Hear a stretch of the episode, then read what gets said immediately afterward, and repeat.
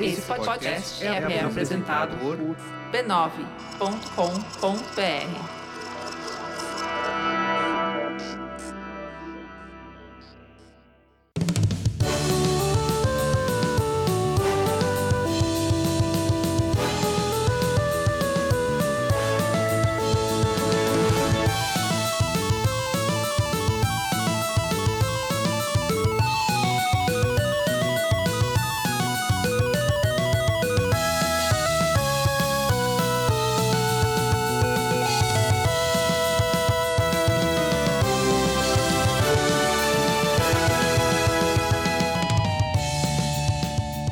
Ao vivo, Poco Pixel número 129. Eu sou o Adriano Brandão, do meu lado tá o Danilo Silvestre, tudo bom? Tudo bom, beleza? Beleza, ficou diferente agora? Um pouco? É que eu tô destreinado. A gente volta das férias meio enferrujada, né? Eu tô muito enferrujado. Como é que fazia isso mesmo? É, você, você gravou o podcast durante as férias, porque o Bola Presa é, é- é trabalho, tem crachá. Mas não, não, não é essa dinâmica, não tem essa abertura, né? É diferente. É diferente. Você fica destreinado de Poco Pixel. É tipo fazer outro programa humorístico na televisão, sabe?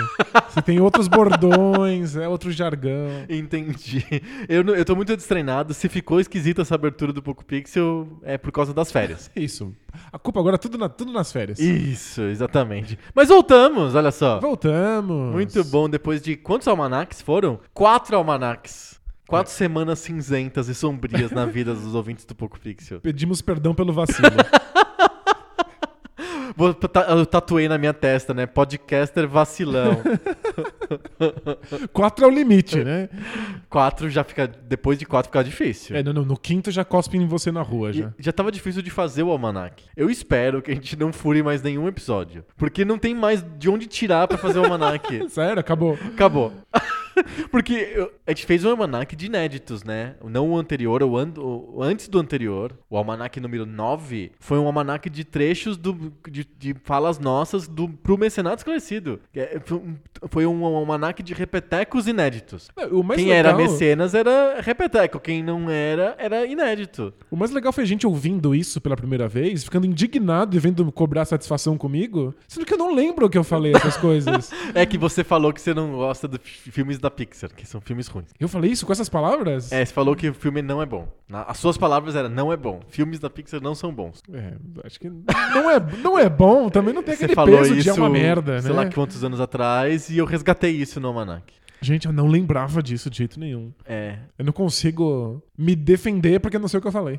exato. D- Depois disso, a gente não consegue tirar mais nada pros Almanac. Vou começar a repetir entradas, as melhores introduções do Poco Pixel. Os melhores, sei lá, fins de episódio, né?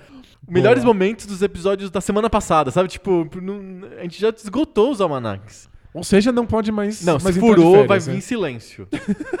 Uma hora e meia de meditação. Isso, pra você pensar na vida. aí. Isso! Pensa aí no que você Almanac fez. Poco Pixel número 11. Pensa Momentos nisso. de reflexão. A gente lê umas frases de calendário bonitas Ah. e deixa um tempão de vazio. Assim. Abre, né? E fica falando com voz suave. Ó, tem, tem um mercado agora pra ficar Tem. falando com voz É, suave. como que é? ADSR, né? Fica falando coisas com voz suave. A gente podia falar com voz suave assim do tipo: contribua com Poco Pixel no mecenato esclarecido. a, a linha entre isso e a hipnose é muito tênue, né? É verdade, é verdade. Entrem lá. Aliás, já que estamos falando do mecenato esclarecido, vamos falar do mecenato esclarecido então. Vamos. O mencionado esclarecido é quando o Poco Pixel não tira férias. Nunca, jamais. Porque o Poco Pixel no mencionado esclarecido não parou. Ficou aí agosto, é, julho, todo o período que a gente ficou de férias, tava bombando. Bombando. Bombane. tava lá bombane. Teve política um monte, né? Porque Não- esse, esse ano vai porque ser o ano esse- da política. No Ah, quer dizer, Poco Pixel de- não tem política. depois de- Mas no mencionado esclarecido tem. Depois da Copa do Mundo, agora é só política agora. É, a Copa do Mundo foi a clivagem do ano, né? Pois é. Passou a Copa do Mundo, começou a temporada da política. Isso também no Mercenário Esclarecido, mas a gente falou de bastante de videogame também. Do Bastante. cabelo do Mario. Ele pinta o cabelo. Acho que o Mario pinta o cabelo. Porque tem tons esquisitos no cabelo dele. Te- Teoria da conspiração. do Teoria da Então, cabelo do conspiração do Mario, do cabelo do Mario. Ele fez implante também, que é aquele penteado não é natural. Mario. Olha, é, é só assunto bom lá no meu Só assunto bom. Tem política, o implante de cabelo do Mario. Ah, eu fiz uma listinha de jogos de tabuleiro pra comprar no Steam. Jogos de tabuleiro de computador. Exato. Que pra não é de comprar no Steam. tabuleiro. Isso. Isso tem tudo a ver com o tema de hoje, que a gente não falou até agora. A gente tá tão destreinado que a gente não falou qual que é o tema do episódio de hoje. Você já leu, tá, tem no nome do, do, do arquivo aí que você. do teu agregador de podcast, já, você já sabe qual que é o tema, mas repita o tema. É, isso não é justificativa pra gente quebrar nossa rotina. É, então começa tudo de novo, vamos começar tudo de novo. Vamos lá. Ao vivo! po- Não, não, fala aí o tema. O tema de hoje é RPG. Estamos sendo justos com ele? Olha só! Estamos tirando esse band-aid logo. É, uma hora a gente ia ter que falar sobre RPG. Depois de quase 130 episódios só reclamando que eles são trabalho de graça. Exato. Afinal, RPG é trabalho de graça mesmo ou a gente tá sendo injusto com o RPG? V- v- vamos debater. A gente vai debater. E desviar de uns sapatos na rua. Exatamente. Agora podemos voltar pro Mercenário Esclarecido? Vamos. O Mercenário Esclarecido é a chance que a gente dá pra vocês, além de vocês poderem acompanhar um o Poco Pixel nas férias, é a chance que a gente dá pra vocês de vocês contribuírem com a existência do Poco Pixel. Boa. Se vocês querem que o Poco Pixel continue aqui entregando episódio velho ou novo toda semana, o Mercenário Esclarecido é, é o jeito que a gente criou pra vocês poderem contribuir. Com apenas 10 reais por mês, é muito barato. É menos com suco de shopping. Se fosse em dólar, eu estaria falando um valor cada vez menor toda semana. É verdade, é. São apenas 3 dólares, são apenas 2,89, são apenas 2,75. O- Pensa nisso, acho que é um jeito de pensar, né? Nos 10 reais do Poco Pixel. E você vai ter acesso ao grupo de mecenas no Facebook, que é o, certamente o maior, maior ajuntamento de pessoas da, da história da humanidade. A melhor seleta de indivíduos. Seleta de indivíduos, exatamente. Que não para. E lá na seleta de indivíduos. Aliás, a gente vai mudar o nome do grupo de Facebook pra seleta de indivíduos. Gostei. Seleta de indivíduos. Vocês recebem os episódios do Poco Pixel antecipadamente. No caso das Inclusive, férias, com nas- muitíssima Inclusive- antecedência. é. Inclusive, quando tem férias, os almanacs chegam assim incrivelmente Hum, antes. Incrivelmente. É é. impressionante. Os mecenas podem escutar de novo coisa velha muito antes do- do público em geral. Só que tem que consumir com moderação, porque senão acaba rápido. Exato. Tem que racionar é, o que você recebe. Você escuta tudo na primeira semana, depois você fica um mês sem escutar nada. Pois é, até esquece como é, tipo, a gente. Exato. é isso, esse é o Mencionado Esclarecido. Como é que faz pra ser um mecenas? Você entra lá no apoia.se barra PocoPixel. E é só escrever lá, nome, e-mail, cartão de crédito, tá tudo certo. É muito fácil. Tranquilíssimo. E aí, em seguida, a gente aprova você dentro do grupo lá de mecenas. E aí você já começa a receber os episódios antecipados. Às vezes tem conteúdo extra. E aí, instantaneamente, você se sente esclarecido e a gente fica com um quentinho no coração. Exatamente. Antes de ir pro tema, a gente tem que falar sobre outra coisa. Você acha que eu- essa parte eu ia esquecer? Essa parte eu não esqueço, não. A gente tem que falar sobre gonorreia. Isso eu lembro. É, essa é parte eu gonorreia? lembro. É sobre gonorreia. Não, não, não. A gente tem que falar sobre outra coisa. Outra que não coisa? é gonorreia e não é o mencionado esclarecido, porque a gente já falou sobre o mencionado esclarecido. Então, então não sei. A gente tem que falar sobre o melhor jeito de você ficar por dentro do Poco Pixel. De saber tudo em primeira mão. Do Poco Pixel e de vários outros sites e podcasts e blogs e canais de YouTube. A gente tem que falar do FanClick. Ó, é- Essa aí é novidade. Essa é novidade. Essa é novidade. Esse é novidade. O FanClick é um aplicativo novo que te avisa de quando o conteúdo chegou. E ele te avisa de verdade, não é assim do tipo quando ele quer ou quando ele acha que você vai se interessar. Quando o algoritmo deixa. Quando o né? algoritmo acha que você vai curtir. Não, não, não. O FanClick te avisa de verdade. Você segue o PocoPixel no FanClick e quando tem novidade no PocoPixel, o FanClick te avisa. Simples assim. Não tem algoritmo, não tem filtro, não tem inteligência artificial, bota aspas, não tem nada disso. Você segue, o FanClick te avisa. Assim que o podcast está no ar, qualquer notícia, qualquer novidade que a gente quiser avisar, chega instantaneamente. Isso, de- tipo, começou o crowdfunding dos livros do PocoPixel. Olha, boa. A gente avisa no FanClick e você vai saber na hora porque chega uma notificação no teu celular. Melhor coisa. Melhor coisa. E Tem uma segunda coisa no fanclick também. O fanclick tem propaganda. Isso é muito bom, não é? Não, não é muito. Mas... tá Depende. Você tá muito querendo comprar aquela geladeira? Isso ajuda. é.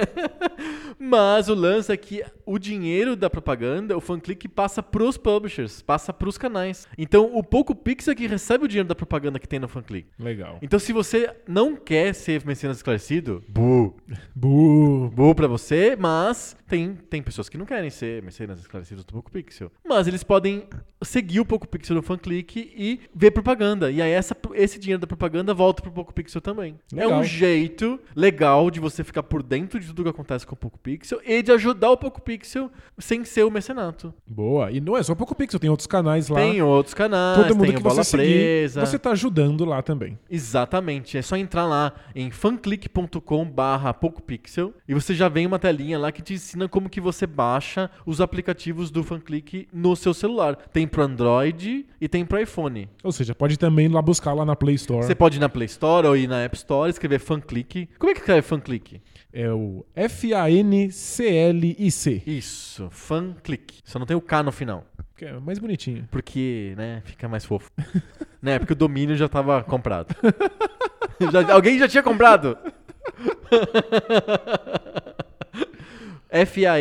F-A-N-C-L-I-C, FanClick. Procura lá na App Store ou no Google, ou no Google Play. Ou vai no fanclick.com mesmo. Também tem um site bonitão lá que tem os links das lojas. E aí você baixa no seu celular. Você fica sabendo de todas as novidades do, do Poco Pixel e também de vários outros sites. É bem bacana, a gente tá usando. A gente tá. é, Nossa, eu nunca. Muito prático. Eu nunca fiquei por dentro de tanta coisa quanto de- depois que eu instalei o FanClick. É verdade. Porque eu fico recebendo as notícias lá dos sites e tal. É muito da hora. Entrem lá, fanclick.com e baixem lá pra vocês ficarem por dentro do pouco pixel. Boa. E a graninha da publicidade também ajuda a gente, né? Olha, foi- esse anúncio foi bem melhor que Gonorreia mesmo, com É certeza. bem melhor. O Gonorrete paga 50 centavos de dólar por mês, Ah, de jeito nenhum. mas o, pan- o clique paga. E olha, ca- esses 50 centavos de dólar valem cada vez mais, né? Verdade. É ao contrário do dinheiro do mecenato, Pois né? é. é. Entrem lá em fanclick.com barra PocoPixel. Boa. É isso. Vamos pro tema, finalmente? Bora lá. Agora vai.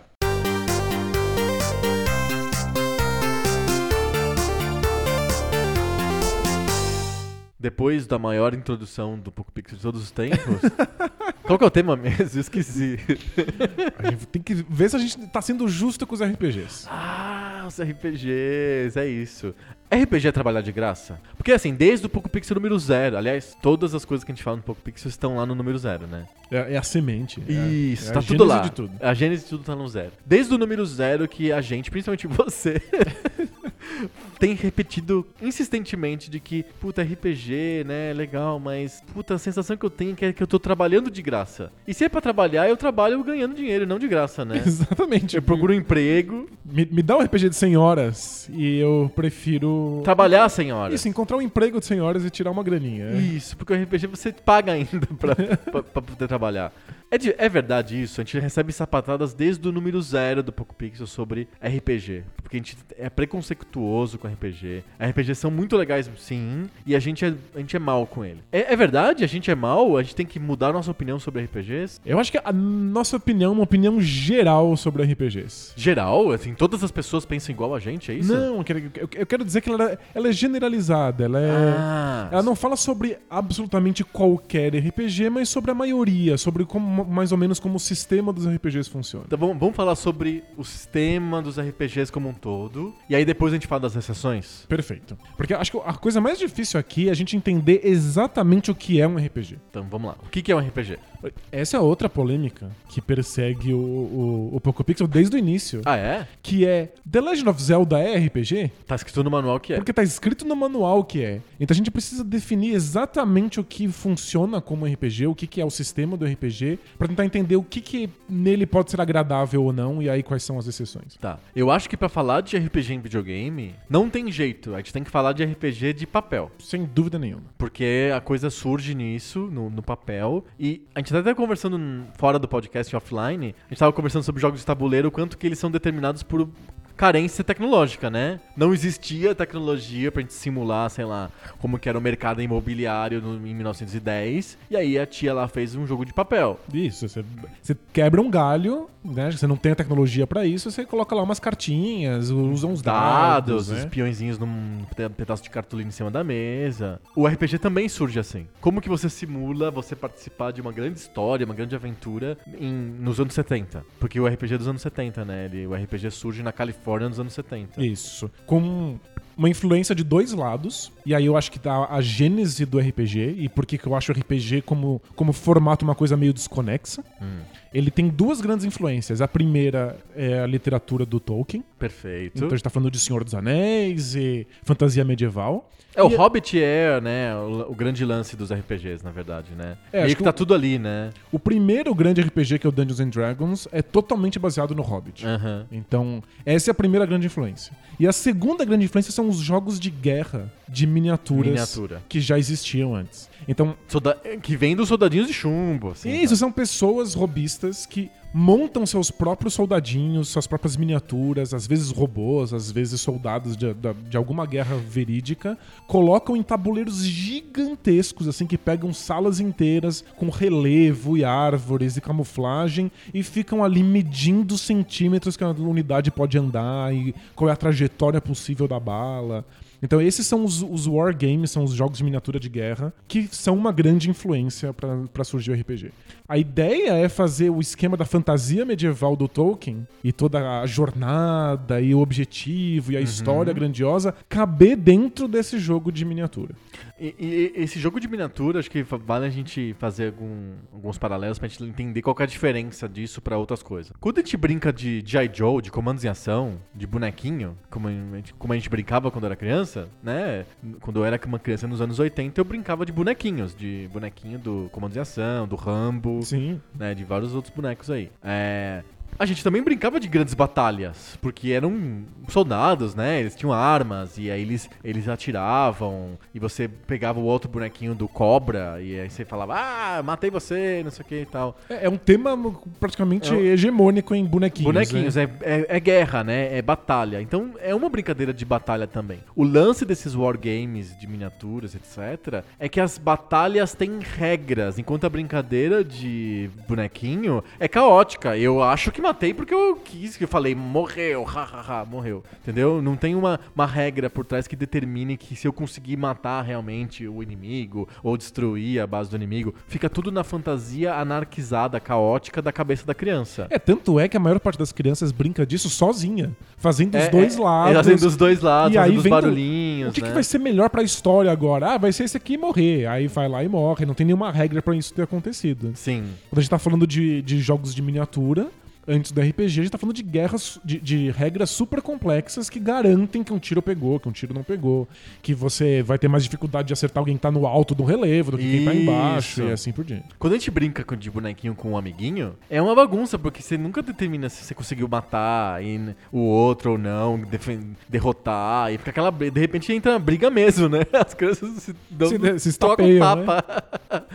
O jogo de guerra tem regras. Exato. Então ele tem regras de em- batalha, né? Do tipo distância, qual que é o teu armamento, aí tem ficha com números, você tem que jogar dados às vezes, outros jeitos de determinar se a batalha você ganha ou não ganha. Perfeito. E isso entra junto com as histórias do, do Hobbit nesse mundo de RPG de papel. Isso, aí o RPG de papel fica com essas duas realidades que tentam de alguma maneira se conversar. Então, uma é você interpretar o seu personagem, falar como ele falaria, é, imaginar qual é a origem dele, Uhum. Tomar qual é decisões, o objetivo, né? tomar decisões, ter conversas. E aí tem alguém na mesa que é o responsável por fazer essa história funcionar. Aham. Então ele interpreta todos os outros personagens, os, Que as é, pessoas que o, estão na, na rua. é o famoso GM, né? É o Game Master. Isso, é o, o mestre do jogo. Ele interpreta os carinhas das lojinhas, as pessoas que estão lá na taverna. E aí você fica conversando com elas. Mas aí, de repente, essa parte de interpretação pausa porque começou um combate. Isso. Porque você entrou numa masmorra e você vai ter que lutar contra algum monstro. E aí tem regras. E aí, nesse momento, você tem regras, e a princípio são regras super complexas. Você tem que olhar uma tabela pra ver: o meu personagem é melhor nisso, mas ele é pior nisso, ele consegue ajudar nisso, mas ele não ajuda naquilo. E aí, todos os personagens têm que se unir. E aí, eles têm um combate super demorado. E quando isso termina, volta a interpretar de novo. Exato. Então, são dois mo- momentos completamente desconectados um do outro. Você interpreta de acordo com uma planilha, mas a planilha te dá simplesmente a- as guias básicas de como você vai fazer aquele personagem tomar decisões. É, e dependendo do, da- do conjunto de regras ad- adotadas, o- a planilha de personagem pode ser um terceiro momento do jogo também. Fazer a planilha, né? É, ficar horas discutindo os personagens, criando a planilha e dando pontos, atributos e tal, é, é uma parte do jogo também. Sem dúvida. Mas aí no combate, você faz algumas decisões estratégicas, algumas decisões táticas, mas saber se uma coisa vai dar certo ou não não vai da sua interpretação, vai dos números que estão ali, das Exato. rolagens de dados e assim por diante. Então eu já acho RPGs, assim, por- como proposta, é dois mundos muito diferentes que, tão- que tentam se encaixar na mesma atividade. E que muitas vezes se juntam, porque o, o- dependendo do mestre, né? é, pode ser que a batalha acaba virando uma interpretação também. Ele pode querer que você ganhe daquele inimigo de qualquer maneira, mesmo que os dados não, não, não, não colaborem, que o personagem seja fraco. Ele pode fazer o que ele acha que é melhor pra história. Isso, ele pode interferir nas regras. Isso. E tem possibilidades de você jogar RPG esquecendo a interpretação. Só- Deixa pra lá, vamos só dar porrada Ah, e é que matar aí acaba monstro. virando muito jogo de tabuleiro, tipo aquele é, Hero Quest, que é, é só o dungeon, não tem a Exatamente. interpretação. Então, mas é também uma das possibilidades. Aham. É, e é, existe uma parte estratégica, acho que especialmente ba- porque tá baseado no Hobbit, de que cada membro do grupo tem uma função.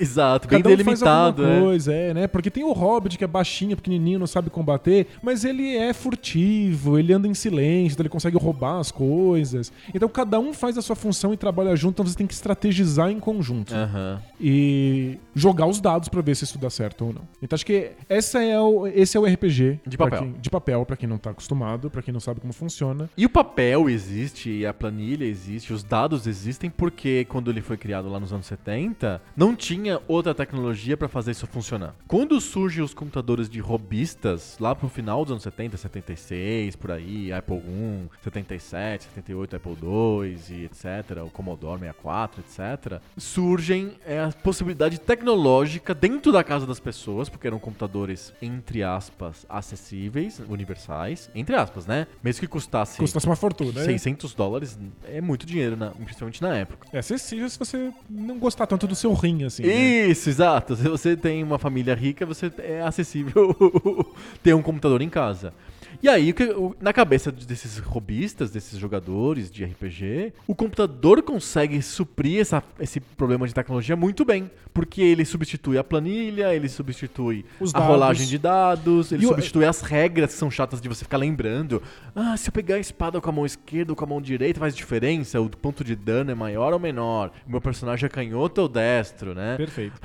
Não ter que decorar as regras de cavar buraco do GURPS e coisas desse tipo. Mas acho que o mais importante é que o computador supostamente substitui o mestre. O mestre. O cara que tem que fazer a história acontecer, o Ele cara que substitui propõe quais são os O desafios, mapa, que controla os monstros. né? isso, e, co- e substitui os NPCs. O mestre, o mestre ele é o cara que ele faz essas duas coisas funcionarem. O cenário e os NPCs, os, os non-player characters, os personagens não jogáveis. É, o cenário dá muito trabalho de fazer. Porque os wargames, esses jogos de miniaturas, eram cenários gigantescos que são um hobby em si. As Aham. pessoas dedicam a maior parte do tempo de- a fazer a- a- a- O- o- as o- plantinhas, o tipo de Sim, terreno. O teatro de guerra, né? botar terrinha.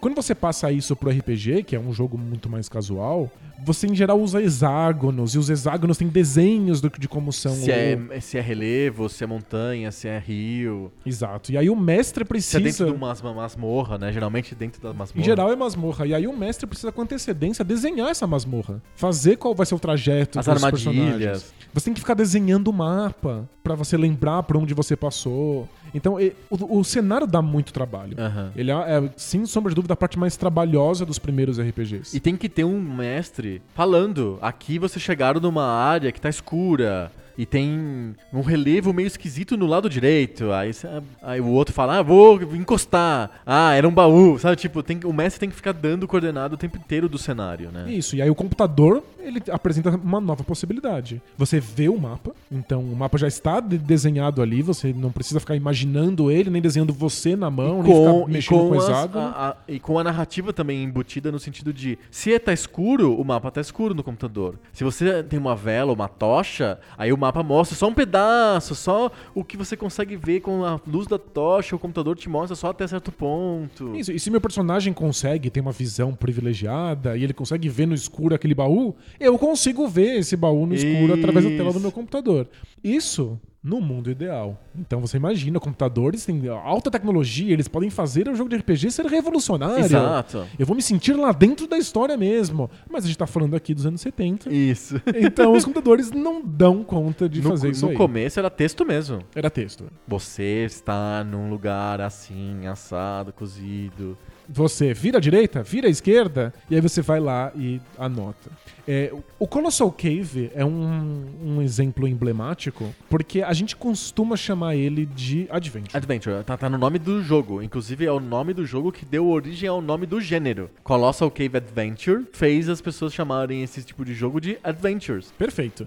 Ele está tentando simular um RPG de mesa, um RPG de papel. Ele está dando o mesmo tipo de aventura, o mesmo tipo de tema. Sim. Você entrar Jornada, numa masmorra, né? jornada, você ficar espiando as coisas e ver se você encontra os tesouros e vira, vira pro sul, vira pro, pro leste, tentar matar os monstros. Mas para fazer isso, com a limitação do, com os computadores da época, ele abre mão de todas as coisas que fazem um RPG ser um RPG. Ele abre mão da planilha, ele abre mão das rolagens de dado, ele abre mão das esco- escolhas estratégicas o e Colossal táticas de Cave combate. tem ficha de personagem? Não, nada disso. É só escolhas. Ele é só uma escolha. No fundo, ele é uma história que você escolhe se você vai virar pra um lado ou pro outro, você vai pegar uma coisa e soltar uma coisa. Perfeito. É um Por livro isso, interativo. Ele é um livro interativo que a gente convencionou chamar nas histórias de videogames de Adventures. Uhum. Então, se existe uma história e você tá tomando escolhas nela, decidindo coisas nelas, pegando um item aqui, usando ali, você tá jogando um Adventure. O Adventure, ok. É, tematicamente, alguns desses Adventures são inspirados nos RPGs de papel. Perfeito. Mas estão abrindo mão de ter planilhas, de ter personagens, de você ter construído um personagem a a priori e aí você jogar dados pra descobrir se você vai conseguir alguma coisa ou não. Você acha que tem então. é, Tem um ponto em que há uma clivagem clara entre Adventure e RPG no mundo dos videogames. Isso. E eu acho que a diferença E começa aqui- como um Adventure, porque é mais simples. O Adventure é mais simples. A parte da história, a parte da interpretação é mais fácil de fazer. Porque eu conto uma historinha lá em texto mesmo Uhum. e você me diz se você escolher, escolhe um ou outro. Isso. Se você vai pro norte ou pro sul. Isso, é uma interpretação super limitada, mas pelo menos é uma interpretação sem mestre. O mestre Você é pode o jogar computador. sozinho. Então você abre mão. Como o livro lá, Escolha a Sua, Adven- Escolha a Sua Aventura, sabe? É de livro mesmo, né? É. Aquele tipo que chama de livro-jogo. Então você tá abrindo mão de ter uma liberdade de interpretação, que é uma das coisas legais do RPG de papel, pra não ter que ter um mestre, o computador faz pra você. Uhum. Então, é, esses adventures são focados na parte da história, na parte das escolhas. E aí, mais pra frente, os computadores vão começar a tentar se focar na parte do RPG, na parte do wargame, da, do- do- da parte de miniatura. Tá, vamos- Tabelas, números, etc. Perfeito. Então, vamos, vamos pegar um clássico do, do- do- da história dos jogos de computador, que é o Hero Quest. O Hero Quest não. É, é, é, é o King's Quest. Hero Quest é o jogo de tabuleiro lá. Isso. O King's Quest. O King's Quest tem uma história de fantasia em, em que você é um, um, um paisano, assim, um- uma pessoa que não é da nobreza, que esqueci o nome agora. É, e é você, por algum motivo, você acaba en- envolvido numa aventura em que de repente você vira o rei. É, o cenário todo é um cenário fantástico ao estilo Hobbit. Perfeito. Tem magos e guerreiros, e tem florestas, e o reis, e coisas assim. É, não tem aquele pack, aquele, aquela, aquela, aquela, aquela turma de personagens clássicas, assim, de RPG do, do, do Hobbit, mas tem um ambiente parecido. Só que você. O que, o que que você faz no King's Quest? Você conversa com as pessoas e coleta objetos. E, e decide pra onde você vai. Você explora o cenário, coleta objetos e conversa com as pessoas. Essas três ações são ações típicas de que a gente chama hoje de adventure. Isso, porque poderiam ser um livro-jogo. Poderia ser um, Virtualmente poderia ser um livro-jogo. texto, é. Exato. Então, você tem um jogo que tá no cenário do Tolkien, no cenário de fantasia do Hobbit, mas que cujas ações são restritas a explorar o cenário, coletar objetos e falar com as pessoas. É por isso que a gente insiste aqui no Poco Pixel às vezes. Não se, se deixe levar pelo tema. Se prenda na forma. É a forma que vai te dizer se uma coisa é de um gênero ou de outro. O tema medieval, o tema de fantasia, o tema de rei, não indica se uma coisa é RPG ou não. né? E o que, que indica? Porque a gente tá falando de três ações: explorar o cenário, falar com as pessoas e coletar objetos. O que, que, o que, que tem de diferente num, que a gente chama- num jogo que a gente chamaria hoje de RPG? Acho que o RPG tenta juntar essas duas coisas: escolhas que é o que seria a base da interpretação, Aham. e essas regras, planilha, rolagem de dado, wargame. estatísticas de um wargame. Aham. Então você poder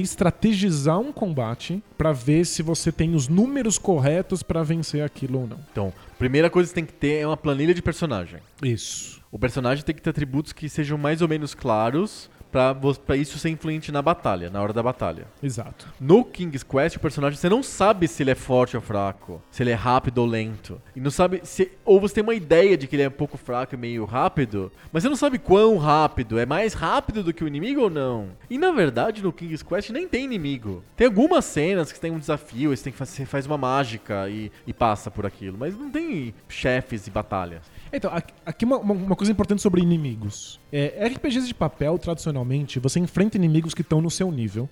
E aí você ganha pontos de experiência pra você se tornar melhor, ganhar novas habilidades e poder estrategizar melhor pra enfrentar inimigos mais fortes e assim por diante. Perfeito. Então você sempre tá numa crescente. Alguém inventou isso, né? Isso é, bem- é- é uma coisa artificial. Alguém inventou que quanto mais, par- quanto mais tempo você fica jogando, melhor fica o personagem. A história do experiência, ganhar experiência, é uma convenção artificial que surgiu no, no RPG de papel. É que eu acho que ela é um, ela é um padrão temático do Hobbit.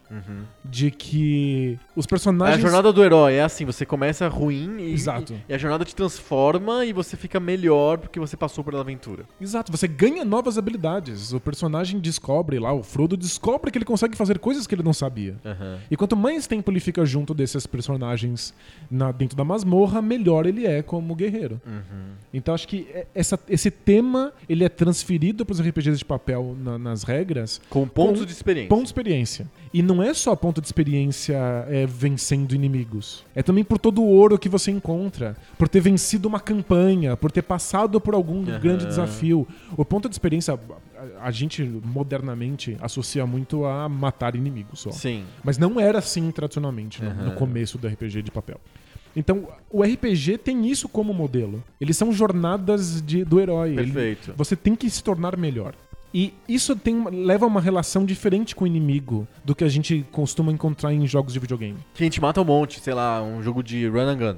É, no Run and Gun eu mato um monte de inimigos, basicamente porque eu, jogador, sou muito bom. Aham. E se eu não, não vencer esses inimigos, é porque Eu sou ruim. Eu sou ruim, eu preciso treinar mais. Não é o, o- o personagem do Contra ou do Gunstar Heroes que é ruim.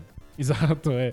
Num RPG, até pode ser que eu fiz as escolhas erradas. Mas em geral, o meu personagem ele perde, ele não consegue vencer um inimigo porque ele ainda é fraco demais, ele não tá pronto pra isso. Então eu vou ter que enfrentar inimigos mais fracos pra que ele ganhe ponto de experiência pra quando poder voltar e enfrentar esse, esse inimigo mais poderoso.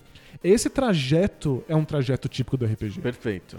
E não é só um trajeto temático, é um trajeto de regras também. O jogo não me permite, pelas regras, vencer alguém que seja muito mais forte do que eu, não importa o quanto eu tenha treinado. eu, Isso você- jogador. é. Você, você, con- você concorda comigo que isso é definidor do gênero pra, pra videogames? Se você tem XP, já é meio caminho andado pra ser um RPG? É, pe- o, o- o personagem evoluir e a evolução dele ser o que caracteriza se, o- se o- se vai ser fácil ou não um combate, Aham. eu acho que já determina que isso vai ser um RPG. É isso, né? É claro que tem outros elementos, mas. E nem, nem todo jogo que, que, que tem isso é um RPG. Mas os RPGs têm que ter isso. Exato. A gente vai falar mais pra frente, existem RPGs que a gente chama de action RPGs, RPGs de ação, Aham. em que a minha O velocidade jogador tem que ser bom com os também. dedos É. ajuda. Mas ajuda, mas não é o fator fundamental. É porque acho que tem uma coisa importante nisso. É, o RPG é, f- é um jogo de interpretação, então, portanto, o jogador tem que ser isolado da experiência. Perfeito. Ele, ele existe na experiência como uma mente. então ele pensa, ele planeja, ele vê quais itens vai levar, que tipo de magia será que eu deveria soltar, mas se- se a magia vai dar certo ou não, se o golpe vai, vai dar mais dano ou menos dano, tudo independe do jogador. Sim. Depende do personagem. É isso. É, a princípio o jogador tinha que estar isolado dessa história toda. Ele não inter- a habilidade dele não interessa para o jogo. O que interessa é a habilidade do personagem. É, se o jogador é muito inteligente e o personagem é burro, o personagem não pode conseguir fazer coisas ó, básicas. Exato. Ele é burrão, ele não, não, não dá conta. Então o jogo tem que dar, dar um jeito nas regras disso acontecer. Então, pra ter uma grande ideia, não basta ter a ideia. Eu preciso jogar um dado, ver qual é a inteligência do personagem, aí ver se a ideia aconteceu. Perfeito. Então, se você tá lidando com isso, o personagem é mais importante do que a minha habilidade como jogador, é, a- a- o- é um grande indício de que você tá falando de um RPG. Perfeito. E que é diferente de um jogo de ação, em que, sei lá, dane-se qual que é a habilidade do, do Donatello ou do Michelangelo. Eu que sou bom no beat'em up, tô apertando um monte de botão aqui e ganhando. É, isso não quer dizer que o Donatello não possa pegar uma arma melhor ou ganhar um, no- um novo conjunto Power de up, golpes. né?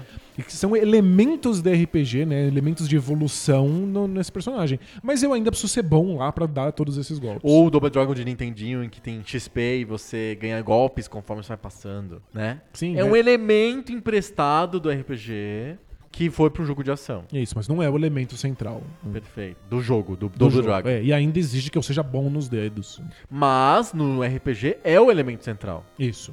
No fundo, e, a- e aí a nossa crítica ao RPG de é um jogo de trabalhar de graça, o RPG são jogos em que você tem que passar pelos desafios pra poder ficar bom a nível do, do o desafio final planejado pelo, pelo game designer. Isso. E, o, e o- o desafio inicial tem que ser bobo e simples. É é uma graduação e- e- tão longa quanto o game designer quer que seja. Exatamente. E, em geral, pra dar a sensação de ser uma jornada épica, É longuíssimo. é longuíssimo. Então você tem que passar muito tempo se sentindo fraco pra supostamente receber o prazer de ser poderoso no final. Se E você se aí- lembrar de como era. né? É, antigamente. são longas, é aí nossa crítica, né? São longas áreas de cenário em que você encontra com ratinhos, borboletas, cobrinhas, criaturas de todos os tipos pequenininhas que você tem que ficar batendo só pra ganhar ponto de experiência. Perfeito. Porque você não vai conseguir ganhar do guarda que tá na frente do portão, porque você é fraquinho, enquanto não ganhar de 25 roedores.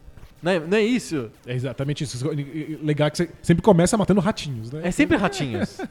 Que é essa raiva pro roedores. É, porque, que- porque é o, o tipo de inimigo menor que existe, né? É, é, Você pode matar borboletas, como você sugeriu, mas É. não muitos jogos fazem isso. Acho que só, só talvez não, sei lá, só Pokémon, sei. Parece meio mal, assim, matar borboleta. É, Borboleta o bonitinha. Modern se mata a borboleta? Não lembro. Acho que foi uma borboleta muito É bizarra. morceguinho, né? né? morceguinho. No Mother é morceguinho o tempo inteiro, né? Boa, morceguinho. É, é morceguinho.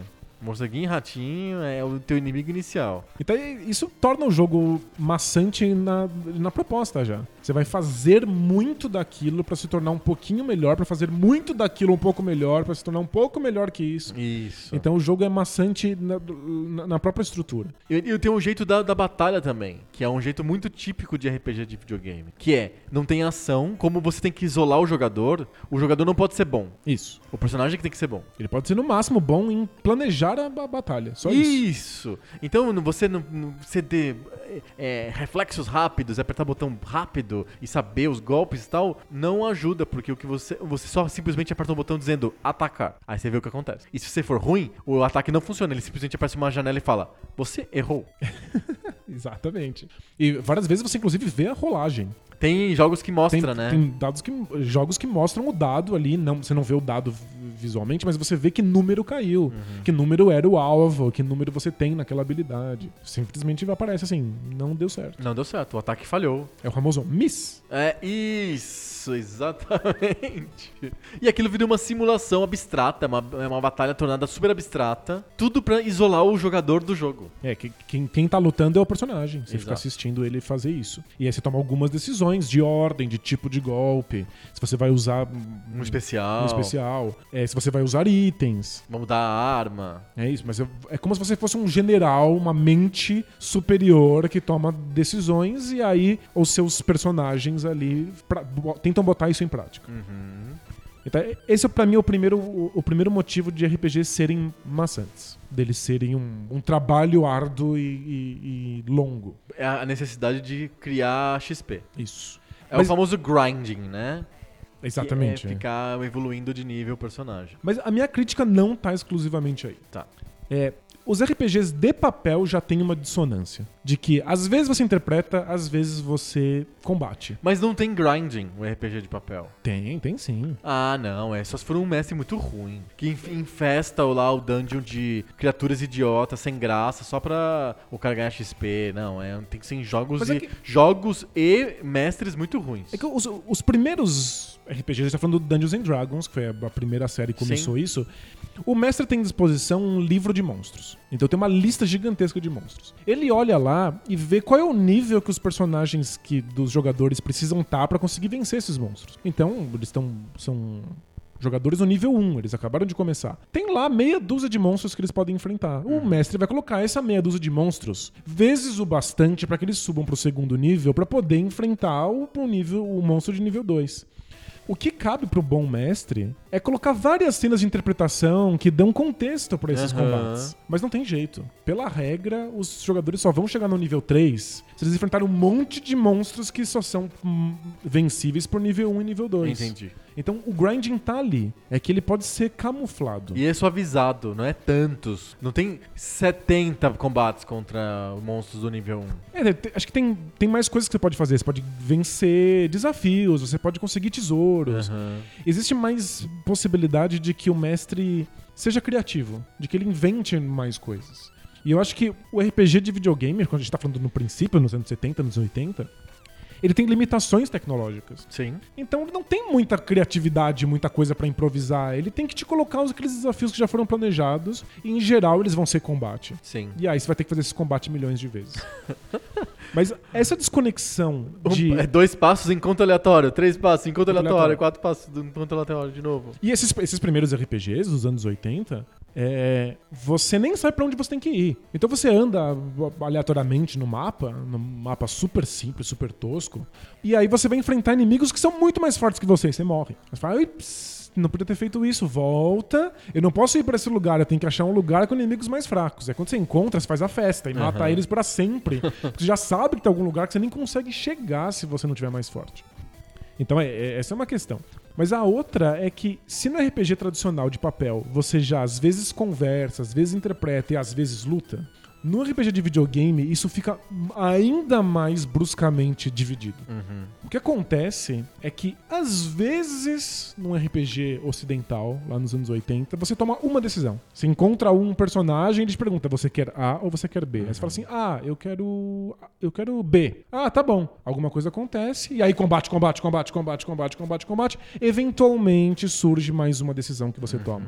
No RPG de papel é mais fácil tomar decisões. Porque tem um mestre ali inventando, interpretando personagens. Então é muito mais fácil você inventar, interpretar e se divertir com isso. O RPG de videogame, no começo, ele vai colocar alguns momentos pontuais em que você vai escolher alguma coisa. É isso que é a interpretação. A interpretação no videogame é muito limitada. Você tem que escolher A ou B. Então o combate acaba se tornando uma coisa muito forte. E a sensação que acaba dando é que você precisa matar 100 inimigos pra ver dois minutos de história. Entendi. E aí depois você luta de novo e aí você vê mais um minutinho de história. É mapa, combate, mapa, combate, mapa, combate, mapa, combate, pouquinho de história, mapa, Isso. combate, mapa, combate. É isso, né? E aí, no Japão, o Japão fez uma apropriação do RPG um pouco diferente. Eles achavam que era mais interessante contar uma história já pronta do que dar pro jogador a possibilidade de escolher. Porque, a princípio, o RPG com o mestre, ele, ele tem essa capacidade de ser uma obra totalmente aberta, em que o mestre vai sambando aí conforme o que for, os jogadores forem, forem fazendo. Ele muda a história, ele improvisa. É, dá a sensação de que de fato você tá Construindo criando, aquilo. construindo aquela história, construindo, ajudando a construir aquele mundo. Isso, no final das sessões, as pessoas vão se, lem- se juntar e lembrar. Nossa, lembra como é que foi? Tem uma história épica que foi construída que no começo não estava sendo visualizada. E o computador tem muita dificuldade de fazer isso. Sem dúvida. Então, o- os primeiros RPGs ocidentais, tipo Ultima ou aquele Wizard, eles te permitem sentir que você faz parte do mundo, que você ajuda a construir a história, porque você constrói o personagem. Então você faz, ah, eu quero isso de força, isso de habilidade, aí rola os dados. Ele mudou nisso, mudou naquilo. Isso, você, você consegue criar o personagem que participa daquela história e de vez em quando você toma decisões. Então você tá falando não de uma história livre, mas de uma história que bifurca. E isso são os primeiros RPGs. Quando isso, isso chega no Japão, isso vai chegar em dois modelos. Ou eles te- querem contar uma história completamente fechada e isso vira um adventure, tipo Zelda, ao meu ver Aham. que não tem nada de RPG, a não ser um tema de fantasia medieval.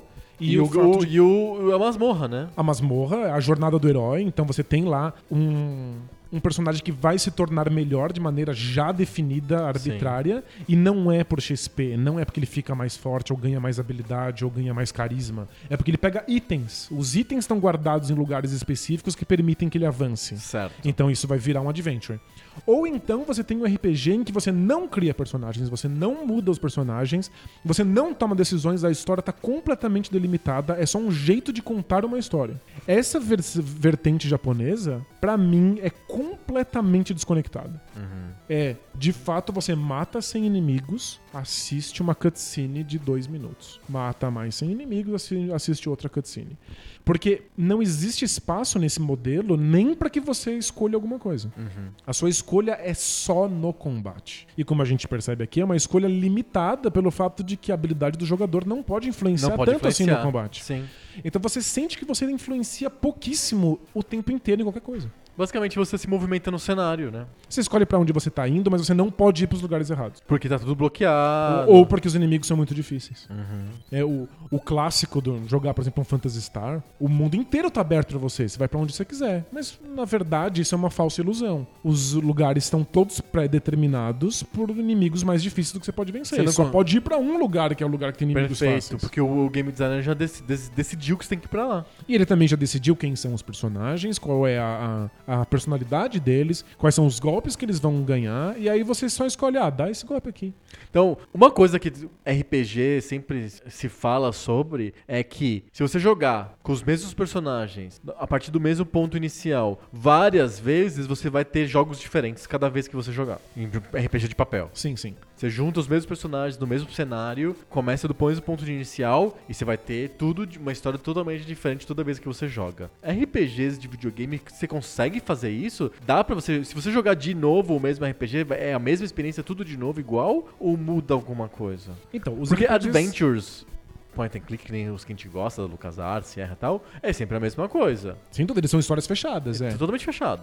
É, os RPGs japoneses são histórias fechadas. Fechados. Com algumas exceções, existem exceções, é, a gente nunca pode generalizar, mas eles são histórias fechadas. Você vai poder tomar decisões em coisas muito pontuais. Então, por exemplo, Final Fantasy permite que você dê um, um job diferente pro personagem. Então, ao invés de lutar desse jeito, ele vai lutar de outro jeito. Ao invés de ter esse tipo de golpe, ele vai dar um- um golpe um pouco diferente você consegue então ter combates um pouco diferentes do que eles seriam se você tivesse feito escolhas distintas. Na prática, você está fazendo a mesma coisa. A mesma coisa. Você está apertando o mesmo botão no mesmo menu, dando a mesma quantidade de dano e vencendo o mesmo inimigo na mesma ordem.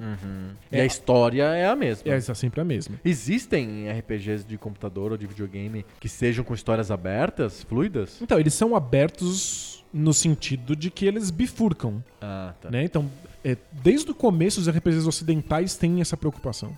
É, de você poder escolher A ou B, e aí o jogo muda um pouquinho. Como é que porque chama você isso fez em teoria dos é. jogos? É narrativa emergente? Surge alguma coisa do jogo que não estava planejada, e aí no final você vai lembrar: nossa, o meu personagem virou um sanguinário e as pessoas da cidade odiavam ele. É, então isso é muito difícil de, de fazer e quase nunca acontece Uhum. nos RPGs. É, quase sempre vai ser eu escolhi pela montanha e não pelo rio. Ou eu escolhi ser malvado e não bonzinho. Mas Uhum. já tá fechado o que acontece se você é malvado ou fechado o que acontece Pela se você é própria bonzinho. característica de um jogo de computador.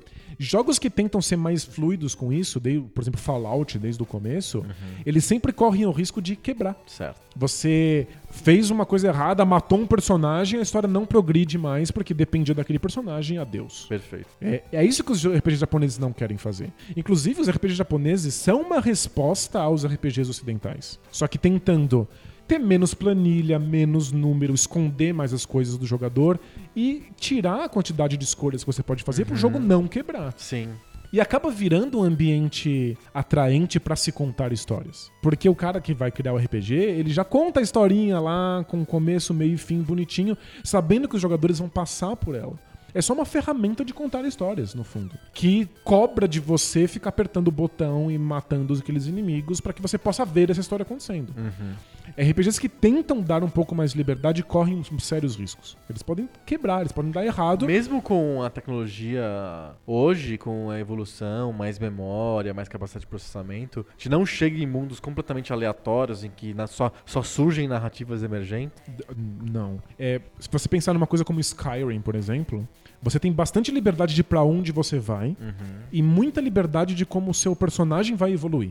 Então é, é um RPG em primeira pessoa, em que a habilidade do jogador conta muito. Mas o tipo de arma, se a flecha vai rápido, se a flecha vai devagar, se a flecha vai dar muito dano, pouco dano, tudo isso tá numa- numa- numa planilha Escondida. escondida. E se você der muitas flechadas, de repente ele avisa: olha, você agora dá flechadas melhor. É um mestre flechador. Agora você vai melhorando isso. Então, mesmo que o jogador tenha alguma influência, a influência principal é do personagem. Perfeito. E aí no Skyrim você pode escolher o jeito com que você joga, o que, que você vai melhorar, o que, que você não vai, qual é a sua raça, qual é a armadura que você vai ter, pra que lado você vai.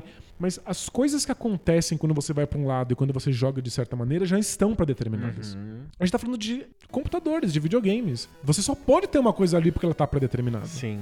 O Skyrim consegue fazer, tem um algoritmo louco lá, que inventa novas aventuras, mas elas sempre são dentro de algum modelo. Então, Ele, se- ele mistura elementos, né? ele sorteia um personagem X e um, ob- um objeto que precisa ser pego E um cenário tal. num cenário tal, num lugar tal, e sorteia um inimigo, pronto, você tem uma missão nova.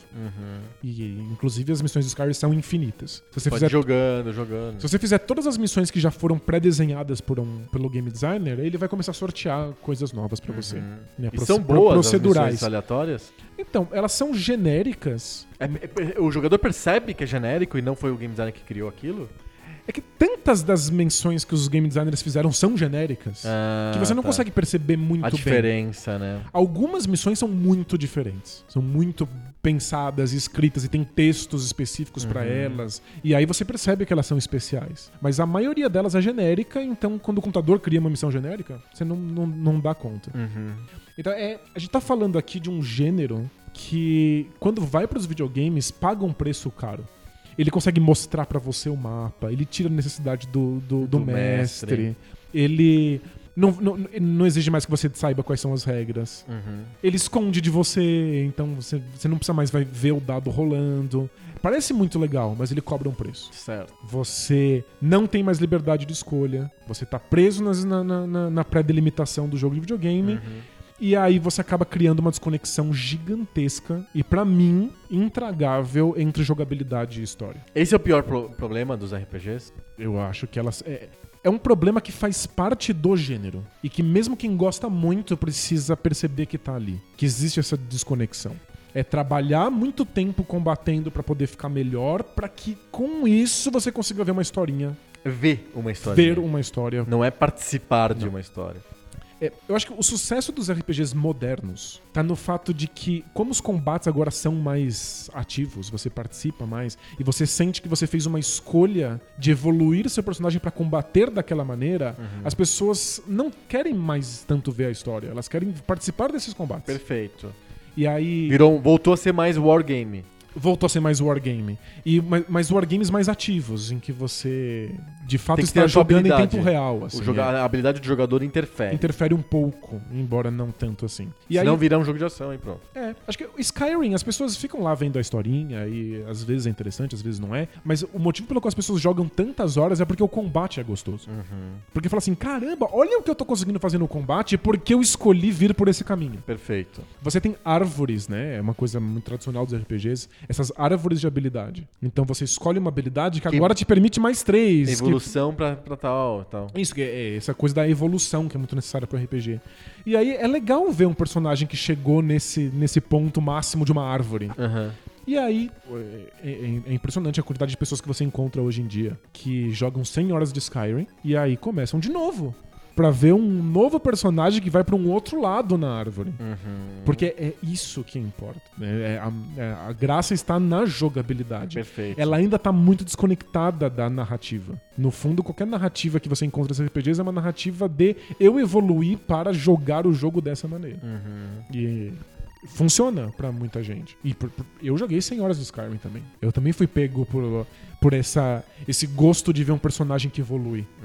É, E também você não quer abandonar esse personagem, né? É, você, Teve tanto trabalho pra criar ele. você cria um vínculo que não é um vínculo sobre a personalidade dele ou sobre as conquistas dele. que é uma- Esse é um vínculo que surgiria do RPG de papel. Uhum. Que é um vínculo que surge quando você lê um livro, né? Certo. Você sente.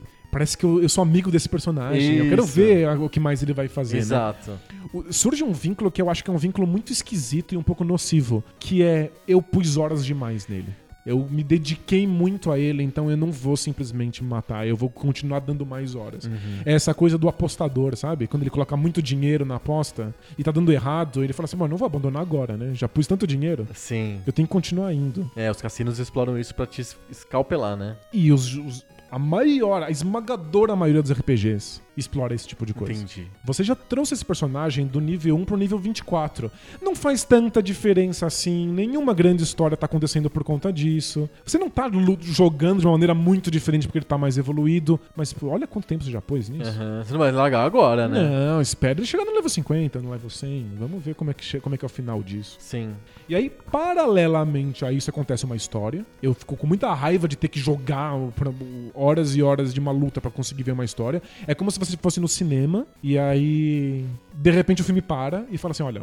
Pra vocês verem o resto desse filme, você vai ter que matar quatro ratazanas. É uma gincana.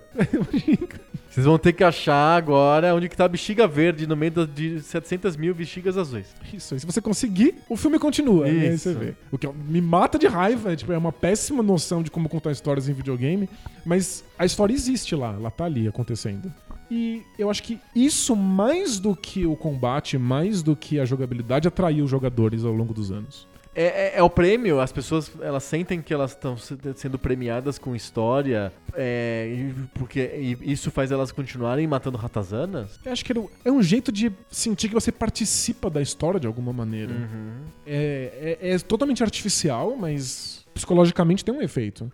Porque a sensação que eu tenho é que um adventure te imerge mais dentro da história do que um RPG.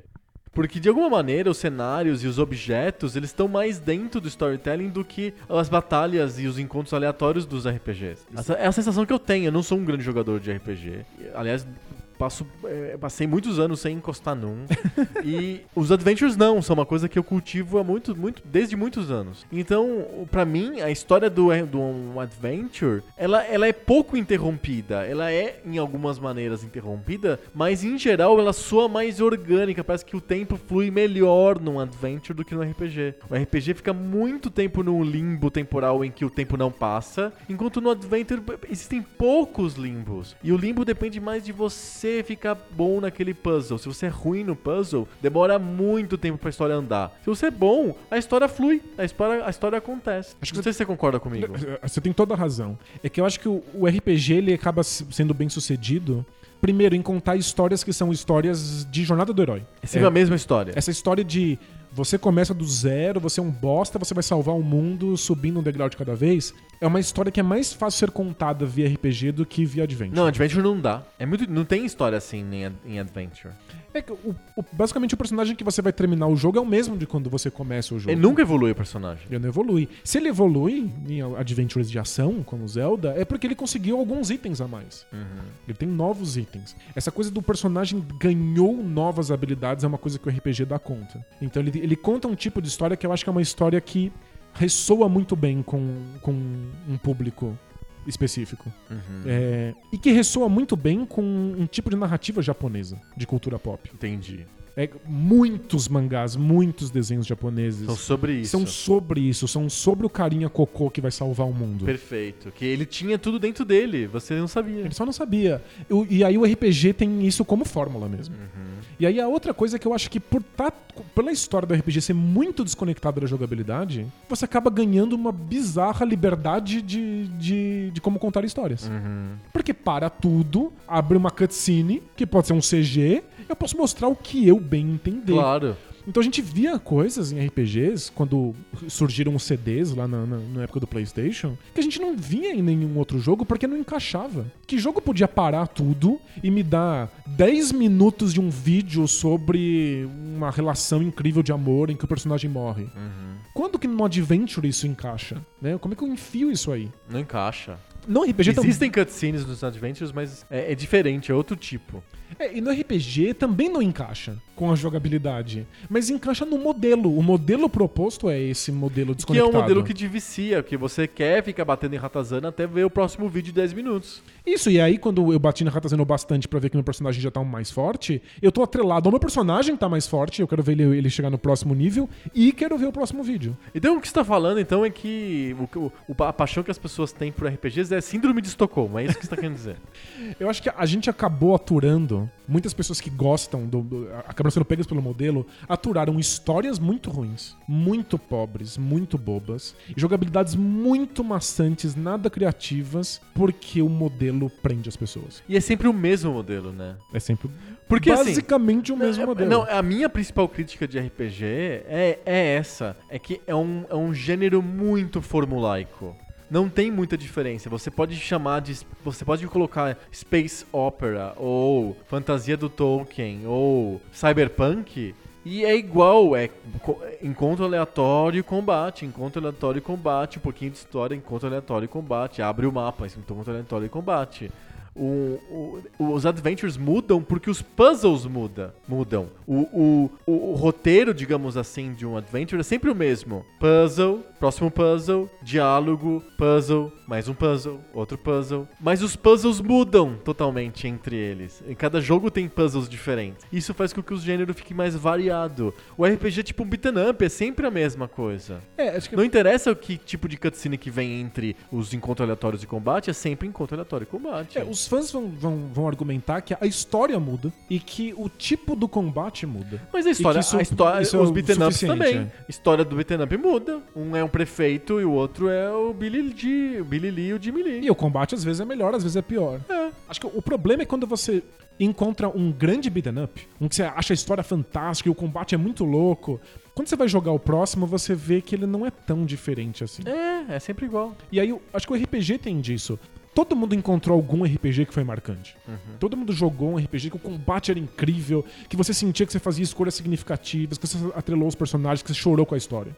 Quando você acaba e você quer jogar o próximo RPG, você vê que ele não é tão bom, mas ele é tão parecido.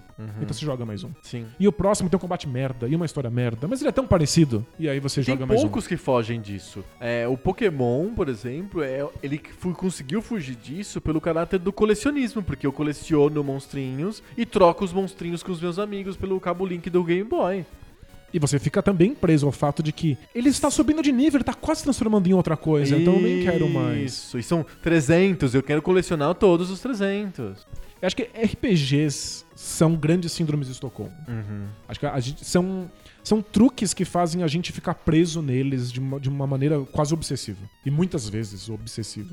É, isso não quer dizer que alguns deles não te compensem por isso. Uhum. Então, às vezes, jogou tanto Pokémon e quando você tem todos, você olha e fala: caramba, que sensação de que minha vida está Pokédex completa. Tá cheio, é. É, Pode ser, pode ser que vale a pena, às vezes, no, no- no final. É, às vezes não vale. E pra algumas pessoas não vale nunca. Pra algumas pessoas você tá sempre trabalhando demais e a recompensa é muito pequena. Sim. Até porque a recompensa, ela, ela, é, ela é dada muito aos pouquinhos. E às vezes você nem percebe que ela tá chegando. Às vezes você tá. É sempre uma cenoura na sua frente que você tá perseguindo infinitamente e você nunca alcança. Mas eu, eu- eu não quero diminuir o valor que isso pode ter pra algumas pessoas. De ver o personagem finalmente chegando onde ele deveria. E- Desabrochando. e né? ver ele finalmente no level 100 e ter contato com algumas histórias que são poderosas e que eu acho que Cumpre um papel. cumpre um papel, especialmente qu- quando a gente é adolescente, a gente não tem muito acesso a grandes histórias e eu acho que o- esses RPGs eram o que a gente tinha. Uhum. É, a, a gente conhecia o que O Senhor dos Anéis como história medieval e de repente surgem esses RPGs e são 40 histórias medievais sendo lançadas todos os anos. Então é abriu Uhum. Que eu realmente participo, né? é que Eu- Você tá ali no meio. Eu Acho que a participação é fajuta, mas tá ali. Mas eu acho que abriu pra muita gente um, um repertório de histórias. Uhum. E embora elas sejam muito formulaicas. É, eu, eu acho que o RPG é um gênero em que você consegue pincelar alguns jogos que são incríveis. Vamos lá, alguns, quais são? Alguns jogos que são geniais. E talvez alguns deles eu nem tenha jogado. Uhum. Mas a enorme maioria pega essas coisas que são geniais e repete a mesma fórmula e te prende nessas pequenas sacadas que não são sacadas, são, são mecanismos de, de controle. E eu acho que é, todos, quase todos os outros gêneros de videogame são assim também. um jogo de um, um jogo de beaten up ou um run and gun é um, um, um, um pequeno uma pequena célula de jogabilidade repetida por horas e horas Um- a mesma coisinha ou mesmo dar soco caras na rua 75 mil vezes, ou mesmo atirar em navinhas 28 mil vezes. O lance que a gente trata o RPG de um jeito diferente do que a gente trata o beat'em up e o e o, o beat- o- os run and guns, por exemplo, ou os, os shoot, os shoot 'em ups e tal, é que o RPG ele cria uma casca de superioridade moral porque tem uma grande história sendo contada e tem uma interpretação. Ele te engana dizendo que isso é superior, enquanto o jogo de navinha, não, não, é porque você tem que apertar rápido mesmo o botão, sabe? É, vai- você, acho que no jogo de navinha você vê que aquilo é jogo É de jogo maneira jogo, bem explícita. é uma assim, né? brincadeira, isso. E curiosamente, e- tem um efeito que é um efeito fora do jogo. Quando eu sou bom num jogo de navinha, eu olho pra mim e falo assim: caralho, eu fiquei muito bom. Olha que Eu legal. fiquei bom." Eu fiquei muito bom. E são poucos RPGs que te passam essa sensação de que eu fiquei bom. E tem aquele momento em que você usa os golpes certos, na ordem certa. Tem alguns RPGs que são mais perto do wargame, então você tem que fazer mais decisões táticas. Você se sente bem com isso. Mas, em geral, você pode simplesmente lutar contra mais ratazanas, conseguir mais pontos de experiência, e aí você volta e você vai conseguir vencer.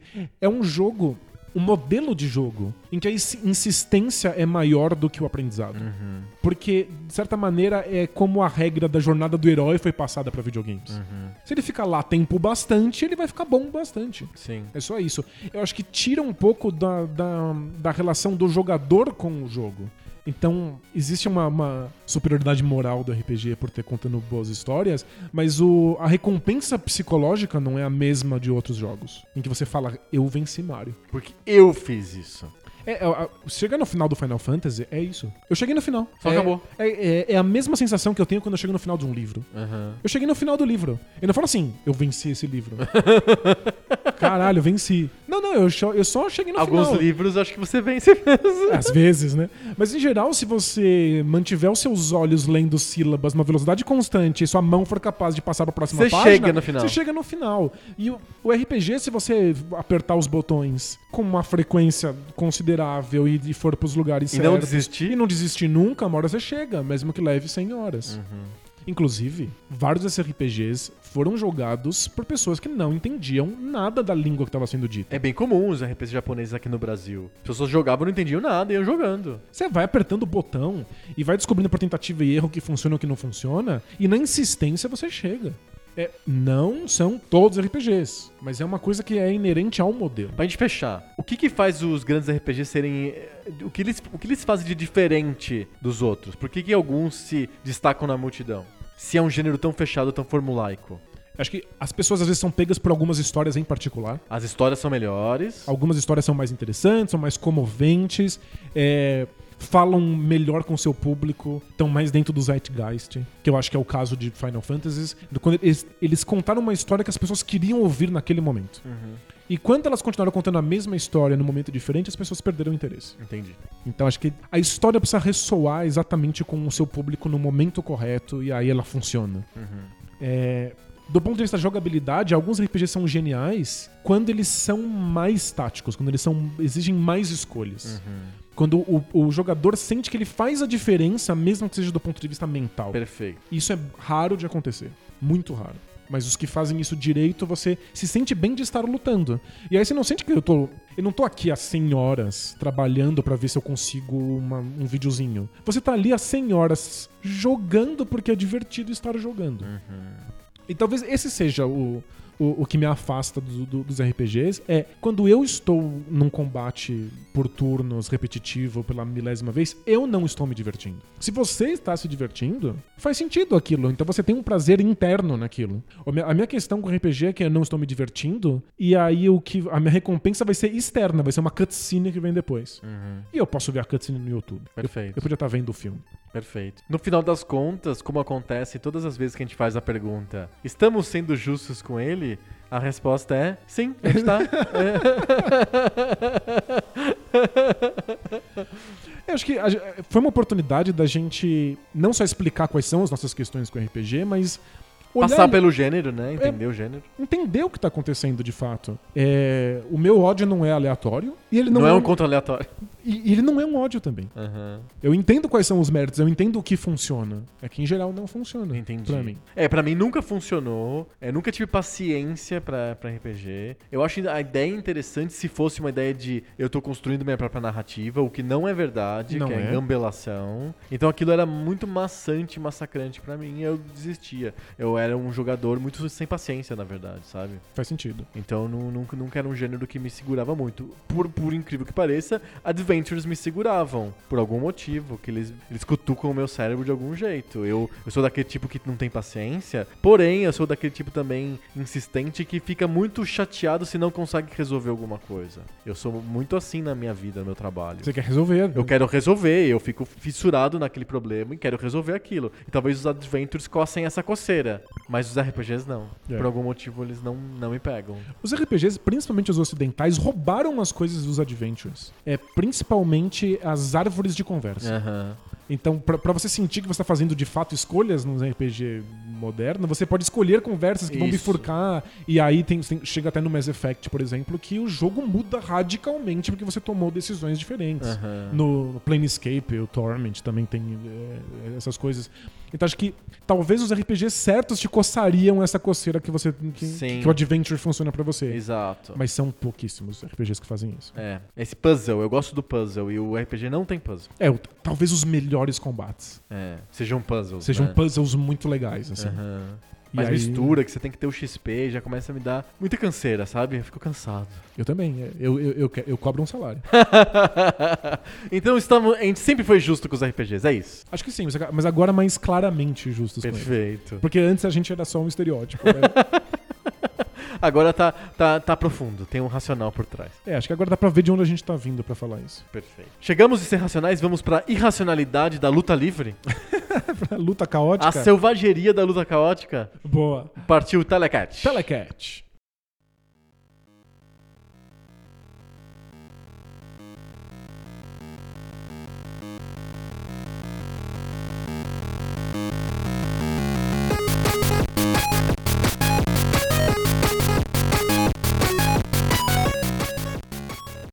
Telecat. Telecat. É, o que que é mesmo Telecat que eu esqueci? É, você não lembra mais?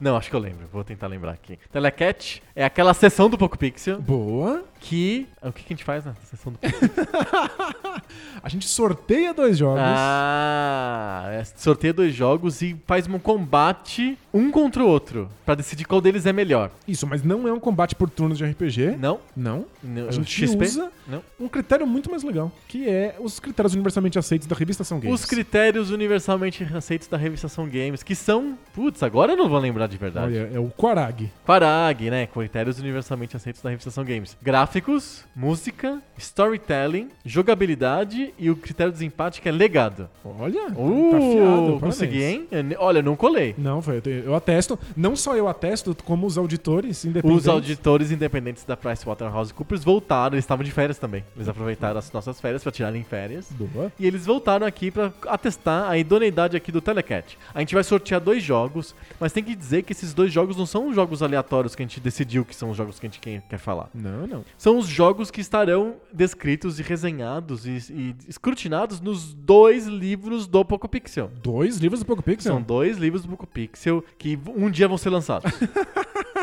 Vai acontecer, Acho que lançar livro dá mais trabalho do que a gente imaginava. é verdade. Mas, mas v- vão sair, vão É porque sair. assim, se você achou que durante as nossas férias a gente ia trabalhar nos livros do Poco Pixel, achou, Achou errado. errado, é, achou não. errado. assim, A Não- gente- não- não deu. O Danilo tava absolutamente ocupado, não tinha como é, pensar em livro. E eu Meu também, Deus. né? A gente, É verdade. A gente falou hoje sobre o filhinho que nasceu aí da- da- das férias do Poco Pixel, né? Que é o fan click, né? Já abrindo a paternidade, né?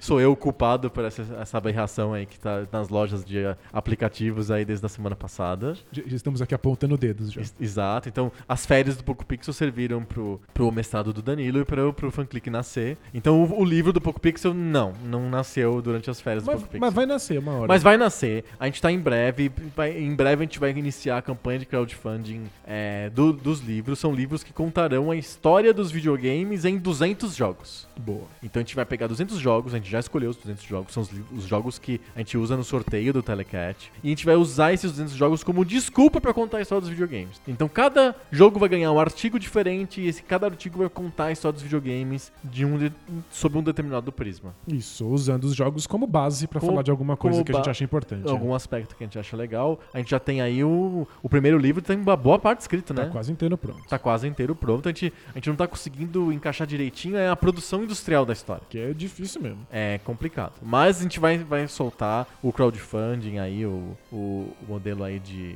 Como que o pessoal fala? Kickstarter do livro em breve. Boa. É isso. Vamos sortear? Vamos. Um sorteio aqui na frente dos auditores independentes para escolher quais são os livros que se- os jogos que serão enviados ao ringue hoje. E eu tenho um jogo. Você tem o jogo? Eu tenho um jogo. Eu tenho também. O meu jogo é só o maior jogo de todos os tempos. É Shenmue? É StarCraft. StarCraft. Esse jogo foi eleito o maior jogo de todos os tempos Então- no Poco Pixel mesmo, lembra? Foi eleito pela planilha. A planilha. A plan- planilha. A planilha. É tipo um jogo de RPG bizarro. assim. a planilha decidiu que era. Não, eu não acho o melhor jogo. O Adriano não acha o melhor jogo, mas a planilha Não, juntou. o StarCraft não era o primeiro nem da minha lista, nem da sua lista. Mas a Mas a planilha planilha calculou. decidiu que StarCraft é o maior jogo de todos os tempos. Está na minha mão aqui, ó. A gente vai falar sobre StarCraft hoje. Fantástico. E, a- e o seu jogo? O meu jogo é Hero. Teremos StarCraft contra Hero. É isso que você está Ah, falando. meu Deus. Por que, que a gente nunca acontece um, um duelo justo, equali- igualitário, com condições iguais de temperatura e pressão para todos os, os, os, com- os oponentes nesse- na história do Telecat? Pois é, não, não- não vai dar certo. O StarCraft vai tomar uma surra. É verdade, porque o Hero Que é um jogaço. O Hero é um jogaço. Vamos lá, Hero é um jogo de Atari 2600, da Activision. É um jogo autoral, tem o nome do cara que, que bolou o Hero, é que eu não vou conseguir lembrar o nome, coloca os links do post. E Ele é um jogo sobre salvar. So- Sobre, sobre o Chacrinha. é, é um jogo sobre o Chacrinha, porque. A capa do jogo do Atari é o Chacrinha. Exato, é o Chacrinha, ele tá vestindo uma roupa que tem um helicóptero nas costas. Isso. É uma, como se fosse uma mistura do Chacrinha com o Sérgio Malandro, assim. E ele tem que entrar com esse helicóptero nas costas numa mina pra salvar um time de futebol tailandês. É, não é, não é, mas é quase. Mas é quase, É né? quase. é co- Pensa que o Hero é o jogo sobre o Elon Musk entrando na mina pra salvar os times, o time de futebol da Tailândia. É O isso. Elon Musk com a cara do Chacrinha vai salvar. Isso, é o Elon Musk chacrinha com um helicóptero que ele criou na Tesla, lá um helicóptero do super louco lá. Porque é isso, né? Gente, o é Elon isso. Musk é isso, né? Ele inventa uns. Ele é o professor Pardal, né? Ele inventa e aí ele vai lá salvar as crianças. Isso, ele inventou e vai tra- salvar as crianças. É isso, o Hero é isso. Os mineiros ficaram presos nas minas por algum motivo, ela- ela- elas ala- alagaram, aconteceu algum desastre. E aí eles mandaram a SWAT? Não. Eles mandaram os melhores soldados do exército americano? Não. Eles mandaram o Chacrinha, um velhote, pra, Velhote.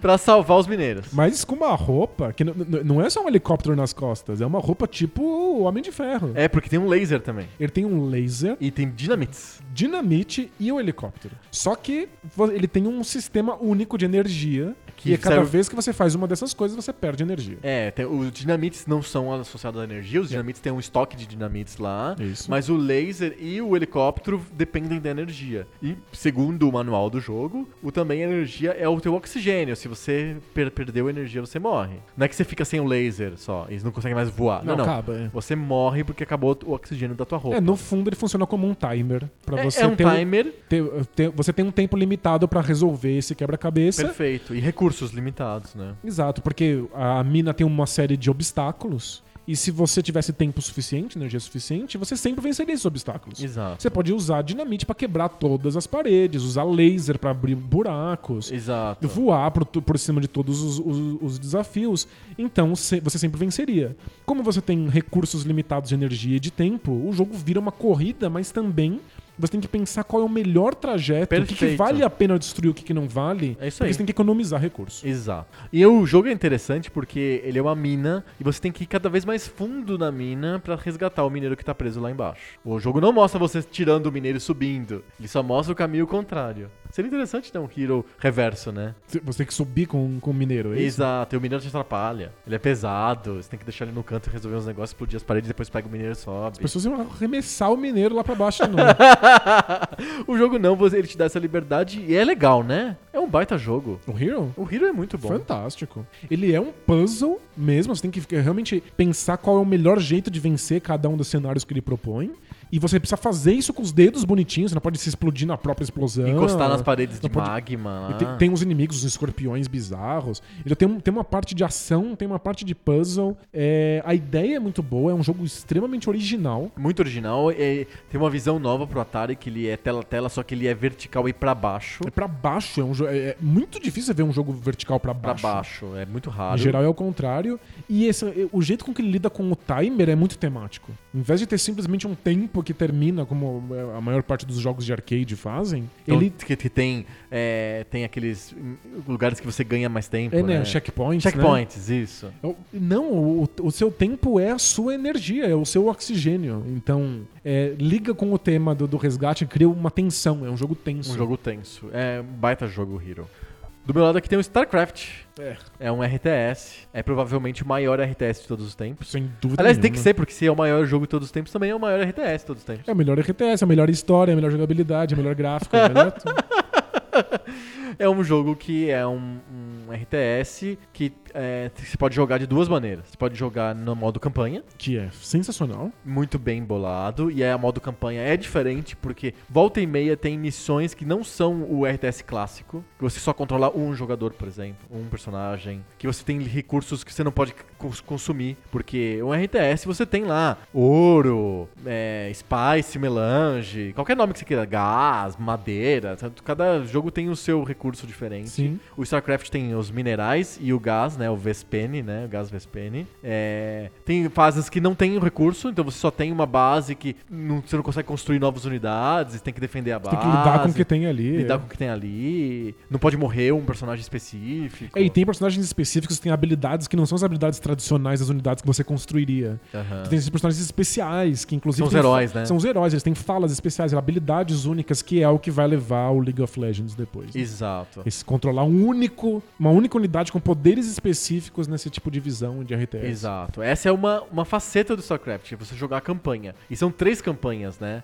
Na verdade, é como se fosse uma campanha gigante dividida em três etapas, que é uma pras Ergs, que é a primeira campanha, se eu não me engano. Depois vem os humanos e depois vem a campanha dos Protoss, né? Isso é Falei besteira Não, ou é, isso? É isso mesmo. É Terrans, Erg, Protoss. É, começa com os Terrans. Começa, começa com os Terrans, é ah, isso. tá. Então Terrans, Zerg, Protoss. E você tá vendo a mesma história, mas você tá vendo essa história pelo ponto de vista dessas diferentes facções. Sim. Então são, é, são três campanhas, mas é a mesma campanha, de alguma maneira. E ela foi esticada com o Brood War, as expansões todas, né? É, e tem o segundo jeito de jogar StarCraft, que é o jeito competitivo. Que você é um ba- uma, se você, você cria um jogo que tem uma Battle Zone específica, uma- um cenário que você escolhe, grande, pequeno, você escolhe, contra X pessoas que são aliados ou inimigos, são quatro, dois aliados contra dois aliados, ou são quatro, um cada um contra todos. Você, você define as regras e começa um jogo livre com construção do início até o fim Perfeito. com recursos que você tem que explorar no cenário, construção de base, criação dos, dos, dos exércitos e ataque, defesa, tudo que tem num jogo estratégico. Então tem dois jogos em um, o StarCraft. Mas ele ficou famoso e forte por causa do segundo jogo, né? Do jeito de jogar competitivamente o StarCraft como se fosse um esporte. É, a campanha é sensacional, é extremamente bem escrita, o que é difícil de imaginar num RTS. num- num- por que, que eles teriam cuidado de escrever uma, uma grande história, mas tem é uma grande cutscenes história. interessantes, com cutscenes diálogos boas, legais. é, O jogo é bem dublado e tal, mas o modo competitivo é o que realmente fez StarCraft entrar pra história, é porque ele, ele é equilibrado o suficiente pra ser considerado um esporte. Exato, acho que o- a diferença do StarCraft para os outros jogos é essa. Os três exércitos estão extremamente diferentes e extremamente competitivos, é, equilibrados entre si. É o que é é praticamente impossível de fazer. Quanto mais diferente você faz os- a- a- as facções, as raças, maior a chance de que uma coisa seja superior à outra. né? Exato. E não, Hum. o StarCraft ele te dá chances iguais. Então você com, com, com Protoss ou com Zerg ou com os humanos, você consegue ganhar do- igualmente, só que você tem que ter habilidades diferentes. Aliás, habilidades profundamente diferentes. Então, com Protoss, você tem que desenvolver um jeito de jogar que é totalmente diferente do jeito que você joga com Zergs, por exemplo. E o, acho que talvez o mais legal, o que mais impressiona no StarCraft é que não existe um jeito de jogar com os Protoss. Então você tem que jogar de frente com os Protoss, com os Zergs e com os Terrans. Mas tem centenas de maneiras diferentes de jogar só com os Protoss. Sim.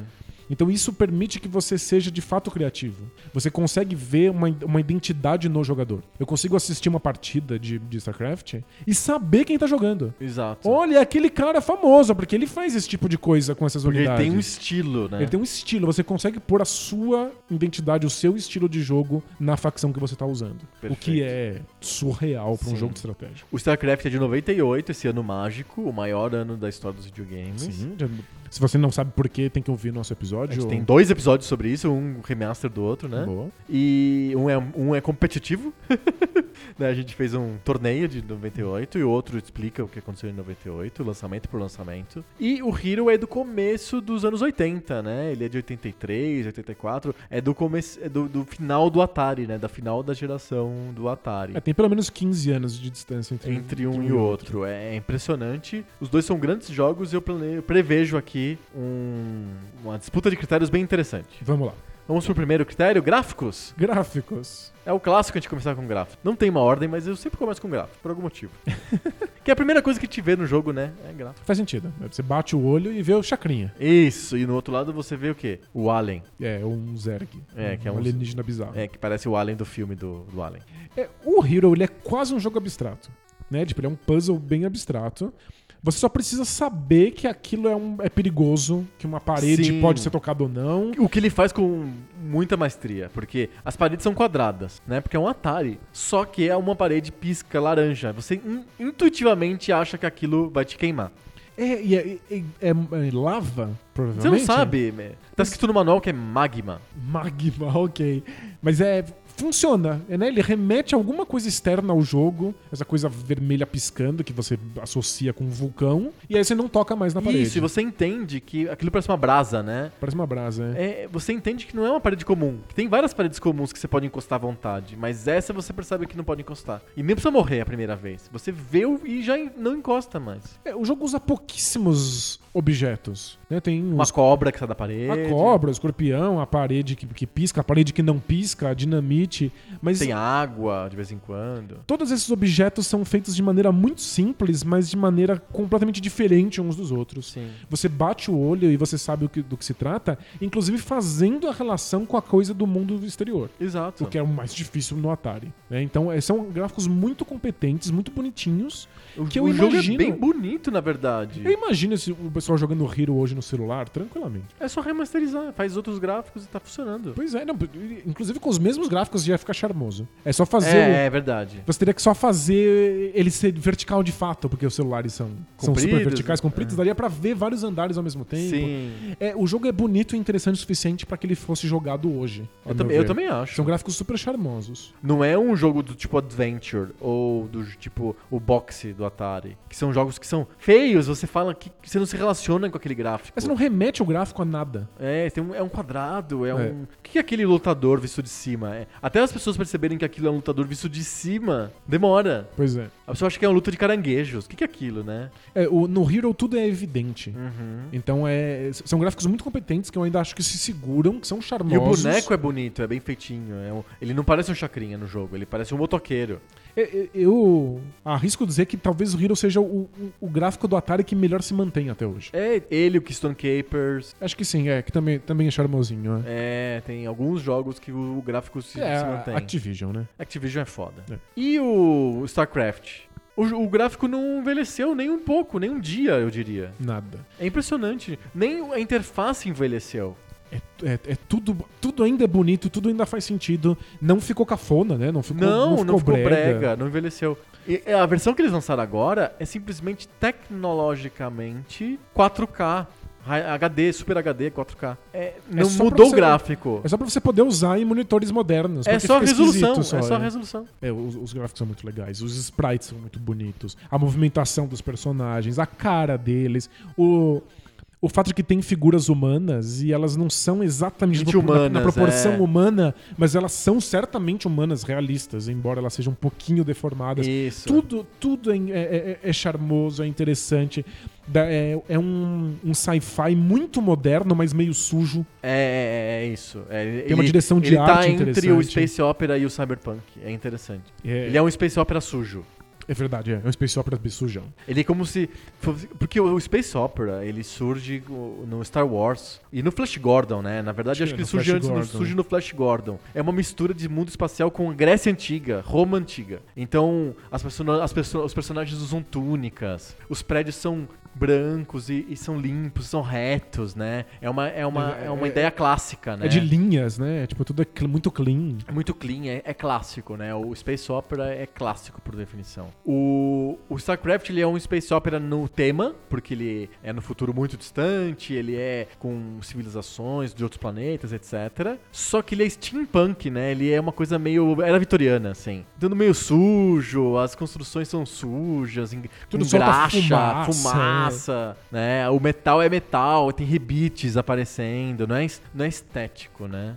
E, a- e as unidades são facilmente reconhecíveis, elas não se confundem umas com as outras, é, na- a tela não fica poluída demais. É engraçado, né, como que chega nesse, nesse equilíbrio, né? É tipo, é- é- tem um uso de cores muito específico pra você não, não, não ficar uma zona, né? Aham. É, especialmente quando você tá lidando com Zerg, que tem meleira no chão o tempo inteiro, e as unidades são bizarras, e mesmo assim elas não ficam muito caóticas na tela. Porque o Zerg é meio um insetão com baba, né? Ele baba e É, tudo- gosma. e- E tem uma gosma no chão pra ele poder construir as estruturas. Exato. E além disso, além dos gráficos do jogo serem incríveis, foi nesse momento em que a Blizzard se situou como a melhor companhia que fazia CGs, como com os computer graphics Aham. de eh, abertura, de vídeos, de- né? os cutscenes entre as missões, são incríveis. Eles envelheceram mal. É, eles envelheceram mal. Eles, eles fizeram, re- eles re renderizaram, né, os, os vídeos pra essa versão nova, mas é, é, eles, eles, eles sofrem um pouquinho esteticamente. Se a gente lembra, na época, eram os melhores cutscenes que existiam nos videogames. Era assim, absurdo. Eles estavam em outro nível. Sim. Todo mundo ficava impressionado com os estudos da, da, da Blizzard. Você vê hoje e é datado. É datado. É extremamente datado. É extremamente datado, mas é bem feito. Bem feito, mas datado. E aí, jogo quando não. você vai pro jogo, o jogo não datou. O jogo não datou nem um pouco. Impressionante. Eu voto no StarCraft. Sem dúvida nenhuma. Eu acho que o Starcraft. Hero também não datou. O Hero tem gráficos extremamente efetivos, só que a complexidade dos gráficos do StarCraft é imbatível. É, o StarCraft tem que fazer umas coisas que são incompreensíveis pra aquilo funcionar. Sim. A É. quantidade de coisa Sem acontecendo na ser um tela. jogo 3D. Sem ser jogo 3D. E- Mas dá a impressão de ser. É, porque é um isométrico muito bem feito e você pode girar em qualquer. Você pode ver em todos os ângulos e tá lá. É impecável. É muito bom. Ponto pro StarCraft. 1x0 pro StarCraft. Boa. Música. Música. Acho que um O Hero não tem. música, né? O Hero não tem nenhuma música. Ele tem um sonzinho legal da explosão e do laserzinho, né? O É. laser faz um... pss, Isso, e quando explode faz pá, né? Aqueles sons de Atari, né? E quando termina a fase que ele estoura todos os dinamites e, recom... e gasta toda a energia, faz uns barulhos bem típicos, né? Aquele tu, tu, tu, tu, tu, tu, tu, pá, pá, pá, pá. É, do isso, Hero, né? olha. É, é... É isso. Faz o que precisa, né? Eu acho muito, muito efetivo, mas não tem música alguma. Não. E, nenhuma, e nem as versões que a gente jogou no MSX. e com- É, mas existia textura, né? Tinha pa- a, pa- a parede tinha texturas específicas. Isso, exato. Às vezes é. tinha grama, às vezes tinha pedra. É, era legal, assim, era, era mais interessante de ver porque parecia mais uma mina abandonada do que o, o Hiro do Atari, que parecia um prédio, né? É. Podia ser um prédio. Podia ser qualquer coisa. coisa. Podia ser qualquer coisa. O, já o StarCraft tem música. E é a música, ela é, é, é muito interessante o jeito como eles criam a música do StarCraft, né? Porque é ao mesmo tempo uma, uma, uma, uma música que tem que ser meio anódina o tempo inteiro, porque você está construindo base, né? É, não, é música de fundo total, É né? música de fundo. Eles chamam, tem um nome pra isso, que eu agora, agora eu esqueci. É, Música né? diagética, uma coisa assim. Porque você pode ficar lá uma hora e meia numa partida e tem tocando aquela musiquinha. né? Isso. Mas aí quando tem um ataque, a música se transforma, e aí entra uma- um heavy metal, e, e é legal, é bem feito, é bem interessante. E tem isso, né? Os Terrans têm essa música heavy metal, os Zergs têm uma música ma- muito mais esquisita, o Protoss tem uma música mais etérea, É, é, uma coisa meio. meio... meio Enya. É, uma coisa meio assim. assim, é. é, Tem um- uma, uma- um estilo, uma linguagem musical pra cada uma das três raças, né? É, tipo, eu não manjo nada de música, é você que de- sempre decide esse critério, mas eu consigo cantarolar as músicas do StarCraft. eu também. É, mas eu não, Cantarola vou, aí. eu não vou fazer, É, não. Ah, se não. você não vai, eu também não vou. mas eu teria a oportunidade de fazer isso hoje, porque você disse que cantoraria as músicas do StarCraft. Ah, mas eu, eu- eu não vou fazer só de birra. É, tá certo. As músicas são difíceis de cantorar, na verdade. A gente tem elas na cabeça. Eu, eu, eu cantarolo dos Terrans assim, tranquilamente. É? É. Duvido. Não, é quando a gente desligar aqui, eu StarCraft leva? Até porque o Leva. Hero não tem nenhuma. Não, te- é o Hiro, tadinho. Tadinho do Hero. São 15 anos aí. É, é, é difícil mesmo. StarCraft leva em música. Boa. 2 a 0 Jogabilidade. Jogabilidade. É, se o StarCraft chegou aí no melhor jogo de todos os tempos, segundo a planilha, É. e se virou esporte, se virou esporte nacional da Coreia, se passa na televisão coreana, se gerou uma- uma- uma- todo o nicho de esportes que nasceu com ele, é porque a jogabilidade do StarCraft é absoluta. É absoluta, é absoluta. Eu acho que é, o- é a melhor jogabilidade da história dos videogames. Eu não vou falar isso porque, Não, eu falo. porque é difícil. Mas, Não, eu acabei de falar mas e é falo de possível, novo. é bem possível. É a maior jogabilidade da história dos videogames. Nem o Shenmue tem uma jogabilidade tão eterna e, e- e- e atual até hoje. É, é, em termos de eterno, acho que o StarCraft leva. Não, total. Acho que é mais, ele é mais eterno do que qualquer outro jogo. Não, ele é um jogo que nem o xadrez. É, tipo, é falar que xadrez envelheceu, sabe? Hum, não, não- claro que não. não envelheceu, e só que StarCraft faz isso de uma maneira muito mais complexa do que xadrez. Com muito, Muito mais, mais peças, elementos. muito mais elementos, muito mais variáveis, muito mais possibilidades. Não, milhões de diferenças. do- É, é muito mais complexo que o xadrez. O xadrez é- não tem. O terreno não existe no xadrez. O- As peças são iguais um lado do outro. O equilíbrio é é alcançado porque você tem exatamente o mesmo São exército. simétricos, o que é muito fácil de fazer. Aí Exato. qualquer, qualquer jogo fica equilibrado, né? É, o- a graça do xadrez é a variedade de movimentos que as peças têm que tornam a combinação tão interessante. Isso. Né? É isso que é a graça do xadrez. O StarCraft é sobre o equilíbrio, né? Sobre a- as variedades de táticas que você pode alcançar pra fazer a mesma coisa que o outro pode fazer, só que com, de um jeito diferente. E é é difícil explicar como isso funciona pra alguém que não conhece StarCraft. Mas é que, quando a gente fala que as unidades são muito diferentes, talvez você pense que existe uma anti-unidade pra cada unidade no- no- no- na força rival. Que isso era o que fazia os jogos da Westwood. É, É, tem Red um- Alert, o Command and Conquer, É, o, um lado tem um o Dune cachorro, 2. aí o outro lado tem uma unidade que é boa pra matar o cachorro, mas por outro lado ela é ruim contra uma outra unidade do adversário. Isso.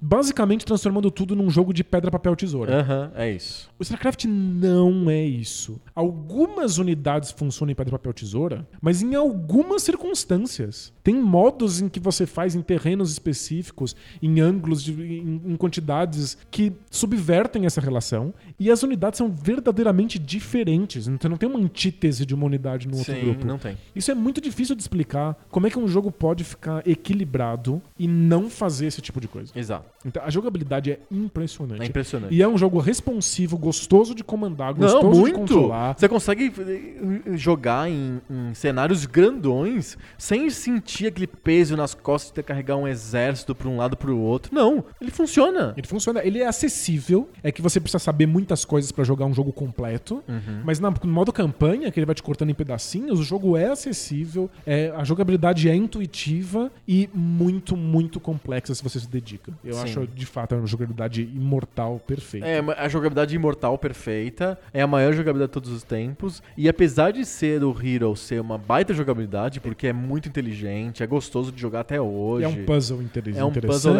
legal. mistura elementos de outras coisas. tem isso uma é ação legal. gostosa, etc. Não é um, ele não vai ganhar do maior jogabilidade de todos os tempos. É, não. porque ninguém já ganharia da maior jogabilidade de todos os StarCraft é tempos. impressionante. Se você tá ouvindo e nunca jogou StarCraft, você deveria parar um. Não, não, joga agora, um não é minuto, jogo vai velho. lá. Não é, joga o StarCraft remasterizado, com os gráficos ficaram em 4K, é exatamente o mesmo jogo. Joga o modo campanha e se surpreenda de como a jogabilidade funciona. É, é maravilhoso, funciona extremamente bem. E claro que StarCraft leva em jogabilidade. Não, não, não, não, não tinha como. Não tinha como, 3 a 0 já, ganhou- já ganhou. Já ganhou? Já, já abriu Vamos- frente suficiente. Vamos pra casa?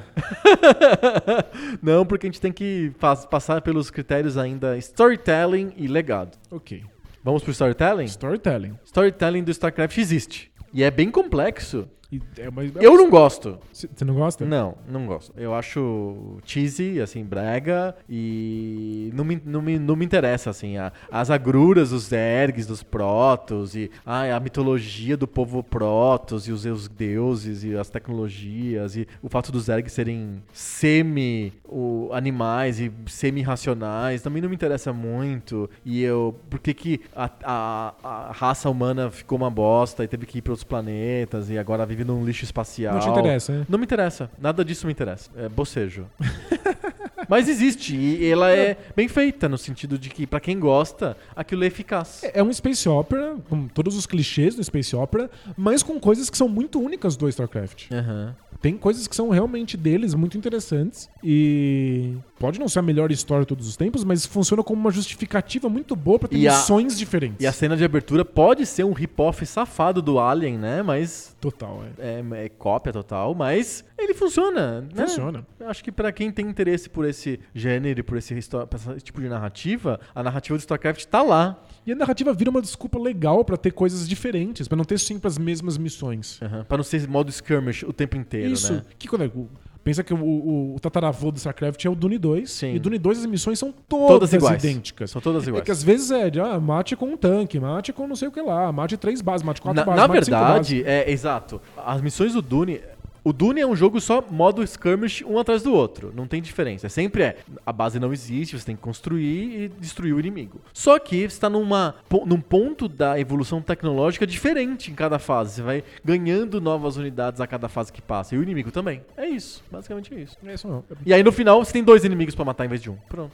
É, o StarCraft não só tem uma história, como tem uma história que acontece enquanto você tá jogando. Aham. Então, Tem várias fases que tem reviravoltas no meio. e- reviravolta e, e personagens que são que você ah, se acostuma, se apega a eles e de repente acontecem coisas com É. ele. É, um- é uma aula pra para quem acha que história só consegue acontecer via cutscene em Exato. RPG. É bem legal. É. E o Hero tem um storytelling no manual. Tá Então- no manual lá. Mas é, eu acho super avançado pro Atari, o storytelling. É Você verdade. sabe que ele tá resgatando pessoas, você percebe isso mesmo que você não leia o manual. Você percebe. É um a, jogo a de maioria das resgate. pessoas não tinha o manual.